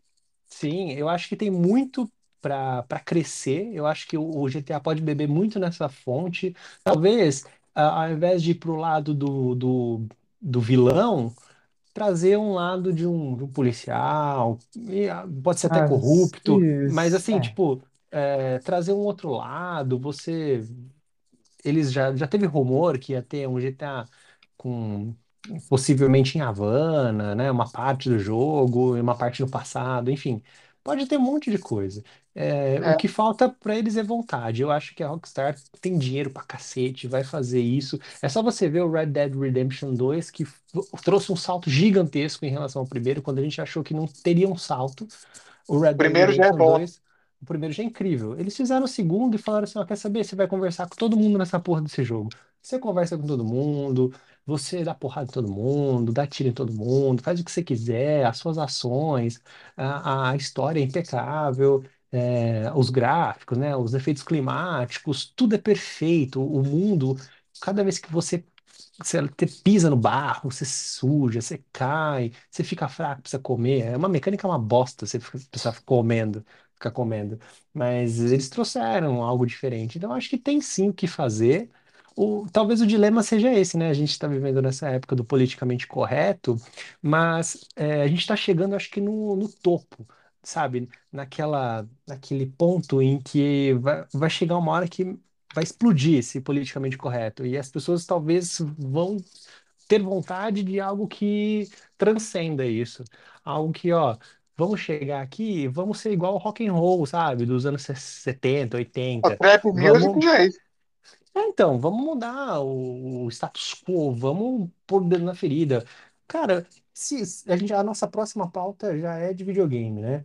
Se a porra da Ubisoft tá cagando pra, pra essa galera, pra essa galera perfeitinha, você acha que a Rockstar vai, vai ficar com medo? A Capcom, não sei se vocês lembram, mas quando lançou o Resident Evil 5, que, se- que era ambientado, é, né, ambientado na África, É os verdade. zumbis são negros.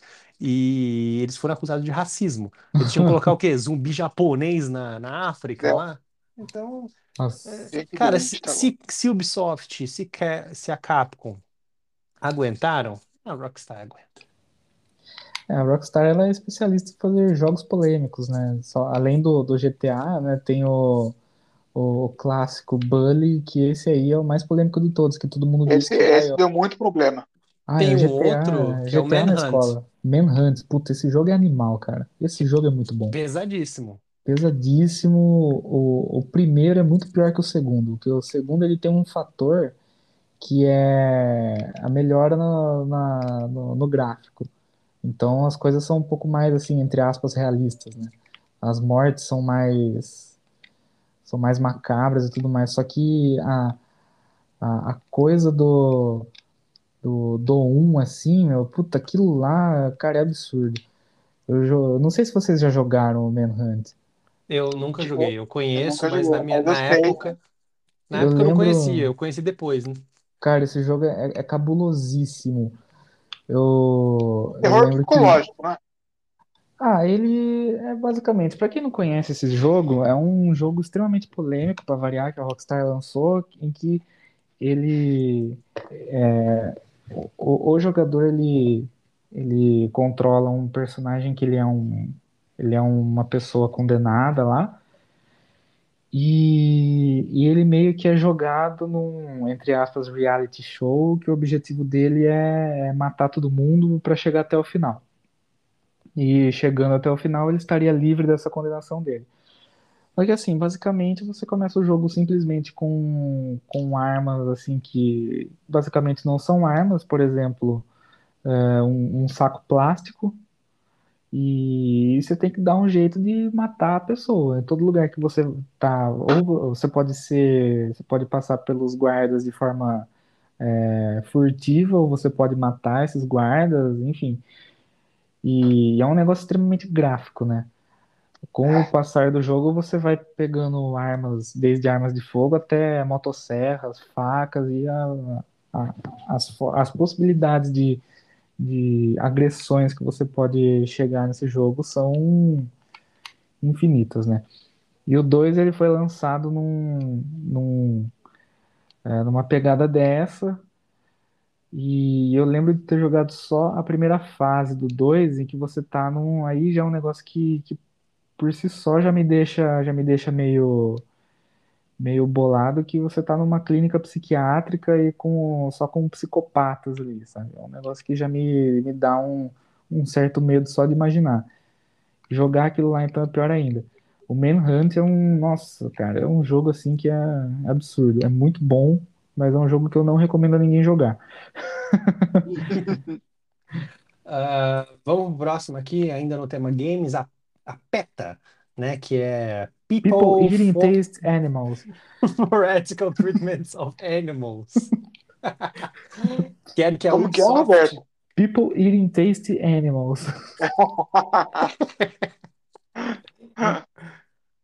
Ah, ah, Peta quer que a Ubisoft retire um minigame ao estilo Mortal Kombat de briga de galo que tem no novo Far Cry 6. Olha aqui, olha onde chegou. Você pode matar pessoas, decapitá-las, é, fazer a Briga de toda, galo. mas briga de galo não pode. Ah, é, é que assim, né? O ser humano é muito lixo, sabe? Então, então tudo bem se você matar. Não tem problema. Mas o galo. Eu não estou fazendo apologia ao assassinato, gente. Por favor, não me cancelem. Depois de, de- depois de falar sobre Manhattan, ainda por cima. É, então. Não, mas é uma Ah. puta de uma hipocrisia, idiotice, Ah, né? é, então, vamos fazer o É, seguinte: a, a, a Penta devia se, ela devia se, se preocupar com maus tratos de animal. Alguém tem que se explicar para os cabeças de maconha que, que são os chefes da organização que é o seguinte: videogame não é real, meu amigo. Não houve motion capture, motion capture de galinhas. Imagina uma rinha real para fazer o jogo, mas vai saber também. É. O mais incrível é que, assim, eu, eu ainda não joguei o Far Cry 6, ainda mais dizem que é um jogo meio mais ou menos, né? Mas esse, esse minigame aí, essa rinha de galo, ela é tipo, parece um Mortal Kombat, sabe? Você tem que. Você tem uma vida das- do, do galo, assim. Vai subir de níveis. É, cara, deve ser incrível. E a Ubisoft zoou muito isso. Eles fizeram postagens no, nas redes sociais como se os Hum. galos fossem lutadores do Mortal Kombat ou do Street Fighter. E, mano, a galera, os fãs gostam, porque o fã, ele não é imbecil igual essa galera dessas ONGs. Ele sabe que aquilo é videogame. Ele sabe que aquilo, ó, não existe, não é realidade. Acho que é a mesma coisa de é, aquela, aquela filosofia do, do finado Marcelo Rezende, né? Que você- se você joga Assassin's Creed, você vai, você vai sair escalando parede e matando todo mundo, né? É, acho que a galera precisa saber separar um pouco as coisas, sabe? Tipo, eu lembro quando eu jogava o, o Red Dead Redemption. Cara, eu não, eu não, não- sinceramente, assim, eu não gostava de atirar no, no cavalo da galera, sabe? Só que a partir do momento que, enfim, que eu sou uma pessoa que eu me impressiono muito fácil e tudo mais. Só que tem uma diferença, eu não gostava de atirar, só que eu não tô atirando num cavalo de verdade, velho. Eu não tô pegando É, uma shotgun é, e é. metendo uma, metendo uma bala na cabeça do cavalo aí, sabe? Tipo, não gosto, não gosto, mas não, não tô na vida real, sabe? Tô no videogame justamente que é pra aloprar a vida, sabe? E, meus queridos, vamos para a próxima aqui, ó. A produtora de ator Elijah Wood vai produzir filme com o Puta, personagem Zé do Caixão. O mais engraçado é, foi essa tradução, né, do, do Coffin Joe. né? Coffin Joe. Eu pensei que seria o esse menino aí, o O Frodo. como é o Frodo que ia fazer o Ah, ele não tem o, cacife o pra Zé isso. do Caixão. Não, a produtora dele é que pegou os direitos, né? É, Ah, parece. pensei, pensei que ia ser ele. Não, é, eles são, é o dono da produtora, mas me parece que o, que o André Barzinski, né, que é um cara que, um grande comentarista aí, cultural, que era amigo pessoal do, do Zé do Caixão, é, disse que eu não conheci, não sabia nem um pouco disso, mas o, o Zé do Caixão é uma figura respeitada no meio cinematográfico americano, sim. com vários atores tendo já é, mo- demonstrado interesse é, pelo, pela figura e pela obra cinematográfica. É, é, nomes que demonstraram interesse já: Steve Buscemi, William Nossa. Defoe e Rami Malek. São três os nomes. Ah, não, Rami Malek não, pelo amor de Deus. Tudo que ele faz é horrível. os Só três, o é, o novo, que ele o foi novo. 17 não posso falar nada, é uma porcaria. Mas e, e esses três são entre os indicados a, a, a interpretarem o Coffin Joe no, no, no, nesse filme aí que eu tô ansioso para ver como que vai ser. Cara, acho que vai ser legal. Eu acho, eu acho que a figura É. Legal. é muito interessante. E é engraçado, e eu acho que curioso que a gente vai ver uma visão diferente, né? Menos Então, abrasileirada dele. E falam Ao até em mesmo Tim Burton dirigindo. Nossa, Ia aí ser, ia a ser bizarrice incrível, ia ia ser bizarrice. Mas o, Se for o Tim o Burton, o Coffin Joe vai ser o, vai ser o Johnny Depp. Johnny Johnny Depp. Depp. É, ia Mano, ser legal ia combinar super, porque quem mais maluco, doido do que o próprio Zé do Caixão? É, Mais é. excêntrico, lembra do- não, das muito, participações total. dele na- nos programas de televisão? Era super Não, e o, excêntrico. o modus operandi dele, dele gravar, né? Que ele não contava. As atrizes que ele, que ele geralmente contratavam eram de primeira viagem, ou nem atrizes eram. Ele nem contava que ia ter barata na cena, ele jogava barata, jogava cobra. Pra ter Então, a- reação delas, né? as cenas de terror, a- as reações de terror das pessoas nos filmes são verdadeiras. Fantástico, cara. É, o, Zé do Caixão, ele, ele, ele é um ícone da cultura brasileira num nível assim que eu acho que ele, ele precisava ser um pouco mais respeitado, né? Porque sempre foi colocado aquela, que- aquela visão, aquela visão jocosa sobre ele, né? Zé do Caixão, não sei o quê, unha grande, blá blá blá blá blá. E só que olha aí o resultado. Uma produtora de filmes do, do exterior com, com atores renomadíssimos procurando, é, interessados em interpretar os personagens dele, né? Eu Ah, eu que é concordo um, completamente. é um, é um, ele é um ícone da, da cultura brasileira, assim, da, e é uma coisa que é uma, é uma crítica que eu, que eu faço a todos os brasileiros, e eu me incluo nessa. Obviamente porque eu sou brasileiro, né? Mas ah, a gente precisava, é, a gente precisava respeitar um pouco mais os nossos ícones culturais e não tratá-los como, como, ah, como piada, sabe? Mas É, é o complexo de vira-lata, né? E o brasileiro, exatamente, outra coisa, o brasileiro, ele não gosta do sucesso dos outros brasileiros. Tem isso Não também. gosto. É ofensa exatamente. pessoal. Sucesso no Brasil é Como ofensa pessoal. Como um amigo meu disse hoje, né? Isso vale para todos os para todos os âmbitos da vida aqui no, no Brasil, né? As pessoas querem te ver bem, mas elas não querem te ver melhor que elas. Isso. Perfeito. Perfeito. Eu acho que o Brasil tem um problema muito grave com falta de reconhecimento de pessoas, como vocês estavam falando. Por exemplo, eu gosto muito de ver aquelas apresenta- apresentações musicais no, no Kennedy Center Honors, lá nos Estados Unidos. né? E é legal demais ver as pessoas. E nem são só americanos, hein? Gente de fora que é homenageada lá. Puta, por exemplo, eh, a- não só as, as apresentações são lindíssimas, mas você vê a, a, a expressão dos homenageados. Porque tem aquele eh, famoso quando o Hart foi tocar Stairway to Heaven para os Né? membros restantes do Led Zeppelin, e Robert Plant chorando, Jimmy Page Sim, emocionado.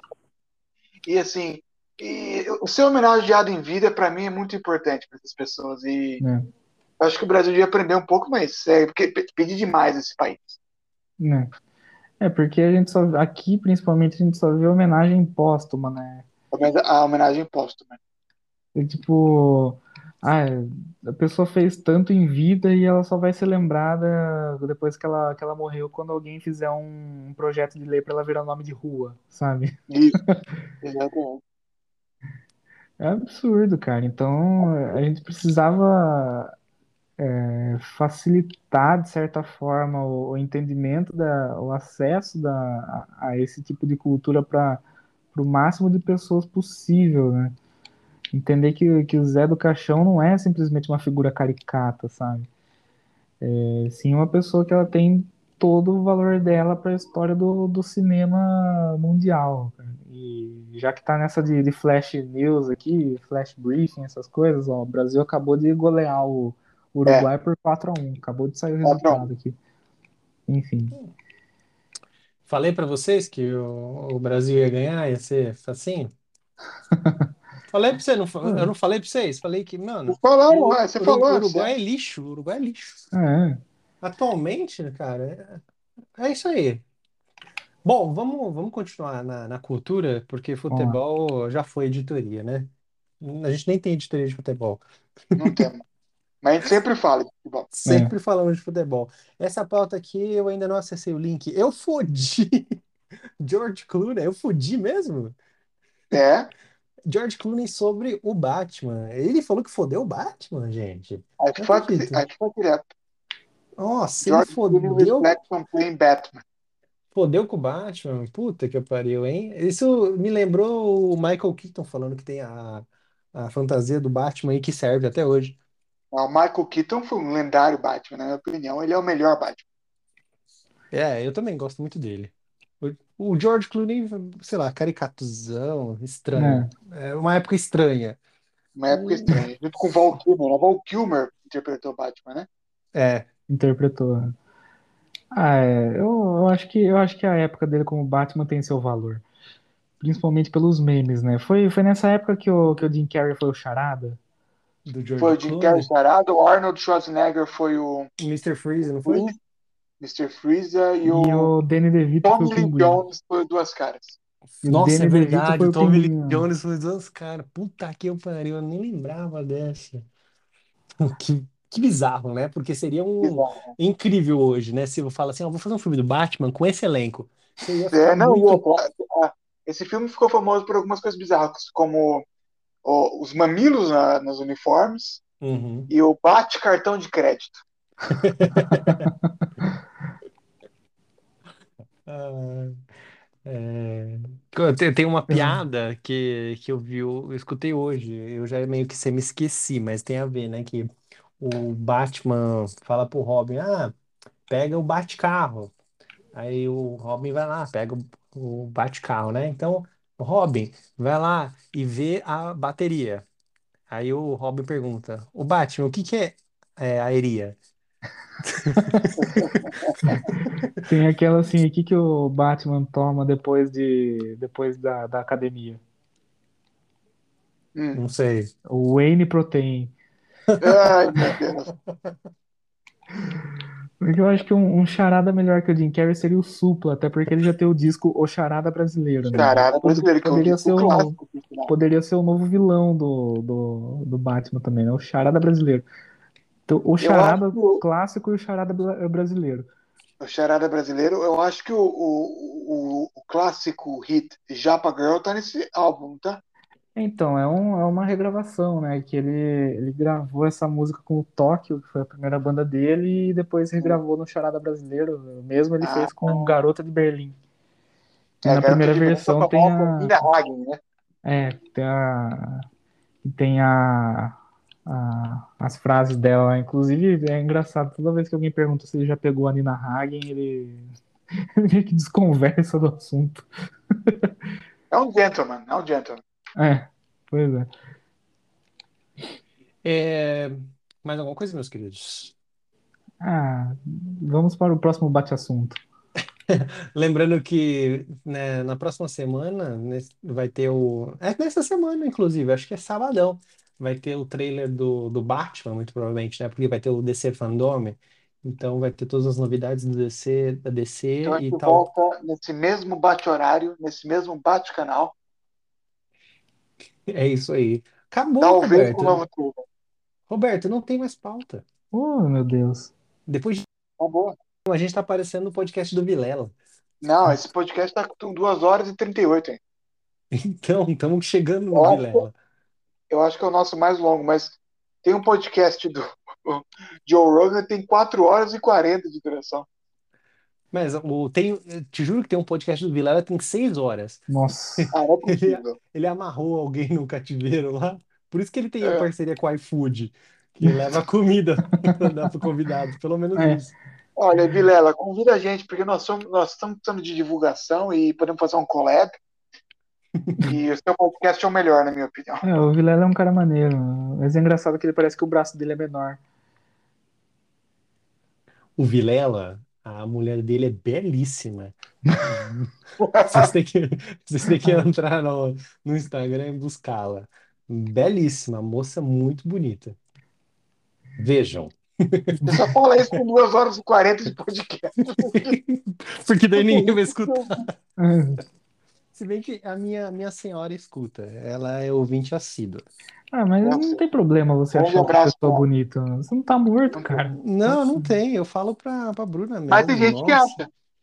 É, mas aí sim, pessoas que precisam rever os conceitos dela, até porque a gente tem o- a nossa concepção do que é belo ou não, E É. como, como seres vivos, o nosso, nosso cérebro funciona, né? Então, qual, qual que é o problema de achar, achar outra pessoa bonita? É machismo, Roberto. Isso é machismo. Não, é, é outra coisa, é trouxismo, isso, é trouxismo. Por exemplo, eu acho o Roberto bonito. Ah, Então, eu também acho o Vitor Hugo bonito. Aí, ó, agora Roberto é você tá sendo. bonito. É, o Roberto é o Ao mesmo tempo que eu e Vitor Obusato definitivamente não somos. Não, o Roberto ele tá no topo da cadeia, sabe? Tipo, da cadeia bu- da boniteza. O- Eu diria que o Roberto é um 9. O nome. É, Roberto, ele tá, ele chegou ao 9 porque ele deixou a barba. É, Porque sem é. barba ele é um 8,5. Ah, é, é pô, verdade. Ele, ele é, é virou mais um muito incentivo Oliver. é mais um incentivo pra eu deixar a barba, porque eu só tô escutando críticas, a única pessoa que tá me incentivando é minha namorada. É. Não, obrigado. o Roberto é um 9 com barba, e eu e o Vitor com barba somos um 4,5. É por aí. Não sejam modestos. Tá bom, vai, somos Não, 5, verdade. vai. 5, 5, Vitor, tá bom. Não, você é um pouquinho melhor do que eu, porque eu tenho um problema muito grande que é uma face, uma face de bolacha, uma postura de corcunda de Notre Dame. E uma voz, uma voz de taquara rachada. É, É você, basicamente um gárgula, né? Eu sou um gárgula. Eu sou um Smeagol. Tem pelo no pé também. Bom, meus queridos, o adeus, o adeus de vocês. Vamos parar de ficar falando mal da gente, tá bom? Vamos, Esse é o maior, um, melhor esporte que tem, falar mal de É. si mesmo. um É. marketing pessoal tem que ser positivo. Vamos parar com É, isso. então. Já Ai, que, eu sou poderosa.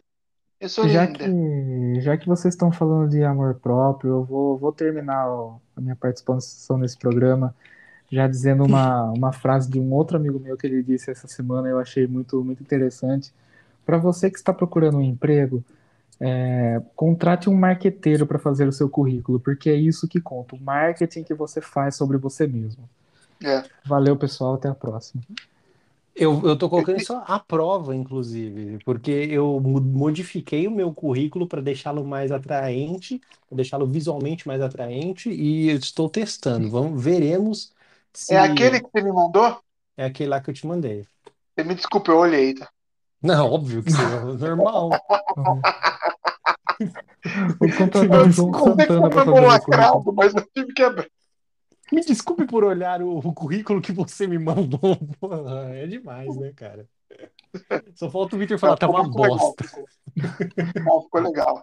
Ficou bem de design. É, então, já que eu não tenho como chamar atenção por, por, é, Por experiência, por skill, pelo currículo, eu vou, fazer um negócio Ah, eu bonito, já- que eu já-. Eu já optei pela mentira mesmo. Ah, quem nunca mente no currículo, né? Quando fala assim, tipo, é, habilidades na- com informática, pacote Office, o cara não sabe nada mais além de digitar no Word. No, Eu nem abri o coloco Word, isso mais. o Word. O meu, meu currículo não tem nem isso. Eu nem coloco pacote Office. Coloca inglês e espanhol. Português e espanhol só sabe nada. No meu currículo, eu coloquei contatos de referência que, é, que são revertidos para o meu telefone e eu faço uma voz diferente. Não, não, não. Vítor, muy bueno. Trabajado aqui. La garantía soy yo. Vai colocar referência o telefone da mãe dele, né? Ah, tem alguma coisa pra falar? Ai, o Vitor é maravilhoso. Nossa, é uma pessoa muito boa. Ah, É ótimo. Depois dessa, gente, muito obrigado pelo Ah, episódio de hoje. Foi muito, muito divertido. Esse Eu só queria falar que o Trend Topics no Twitter agora no Brasil está com a hashtag Gabigordo. Gabigol. Ai, meu Deus do céu. Mais alguma coisa? Ou posso dar o meu adeus? Ah, fica à vontade. Então, Na adeus, festa meus do queridos. R10 é proibido o celular. Ouçam essa música. Tá lá, eu vou, eu vou pôr no YouTube. Veremos semana que vem, eu vou dar meu veredito do Trap Music. Boa. Boa, Gostei. adiós, meus queridos. Hasta luego. Tchau, Arrivederci. tchau.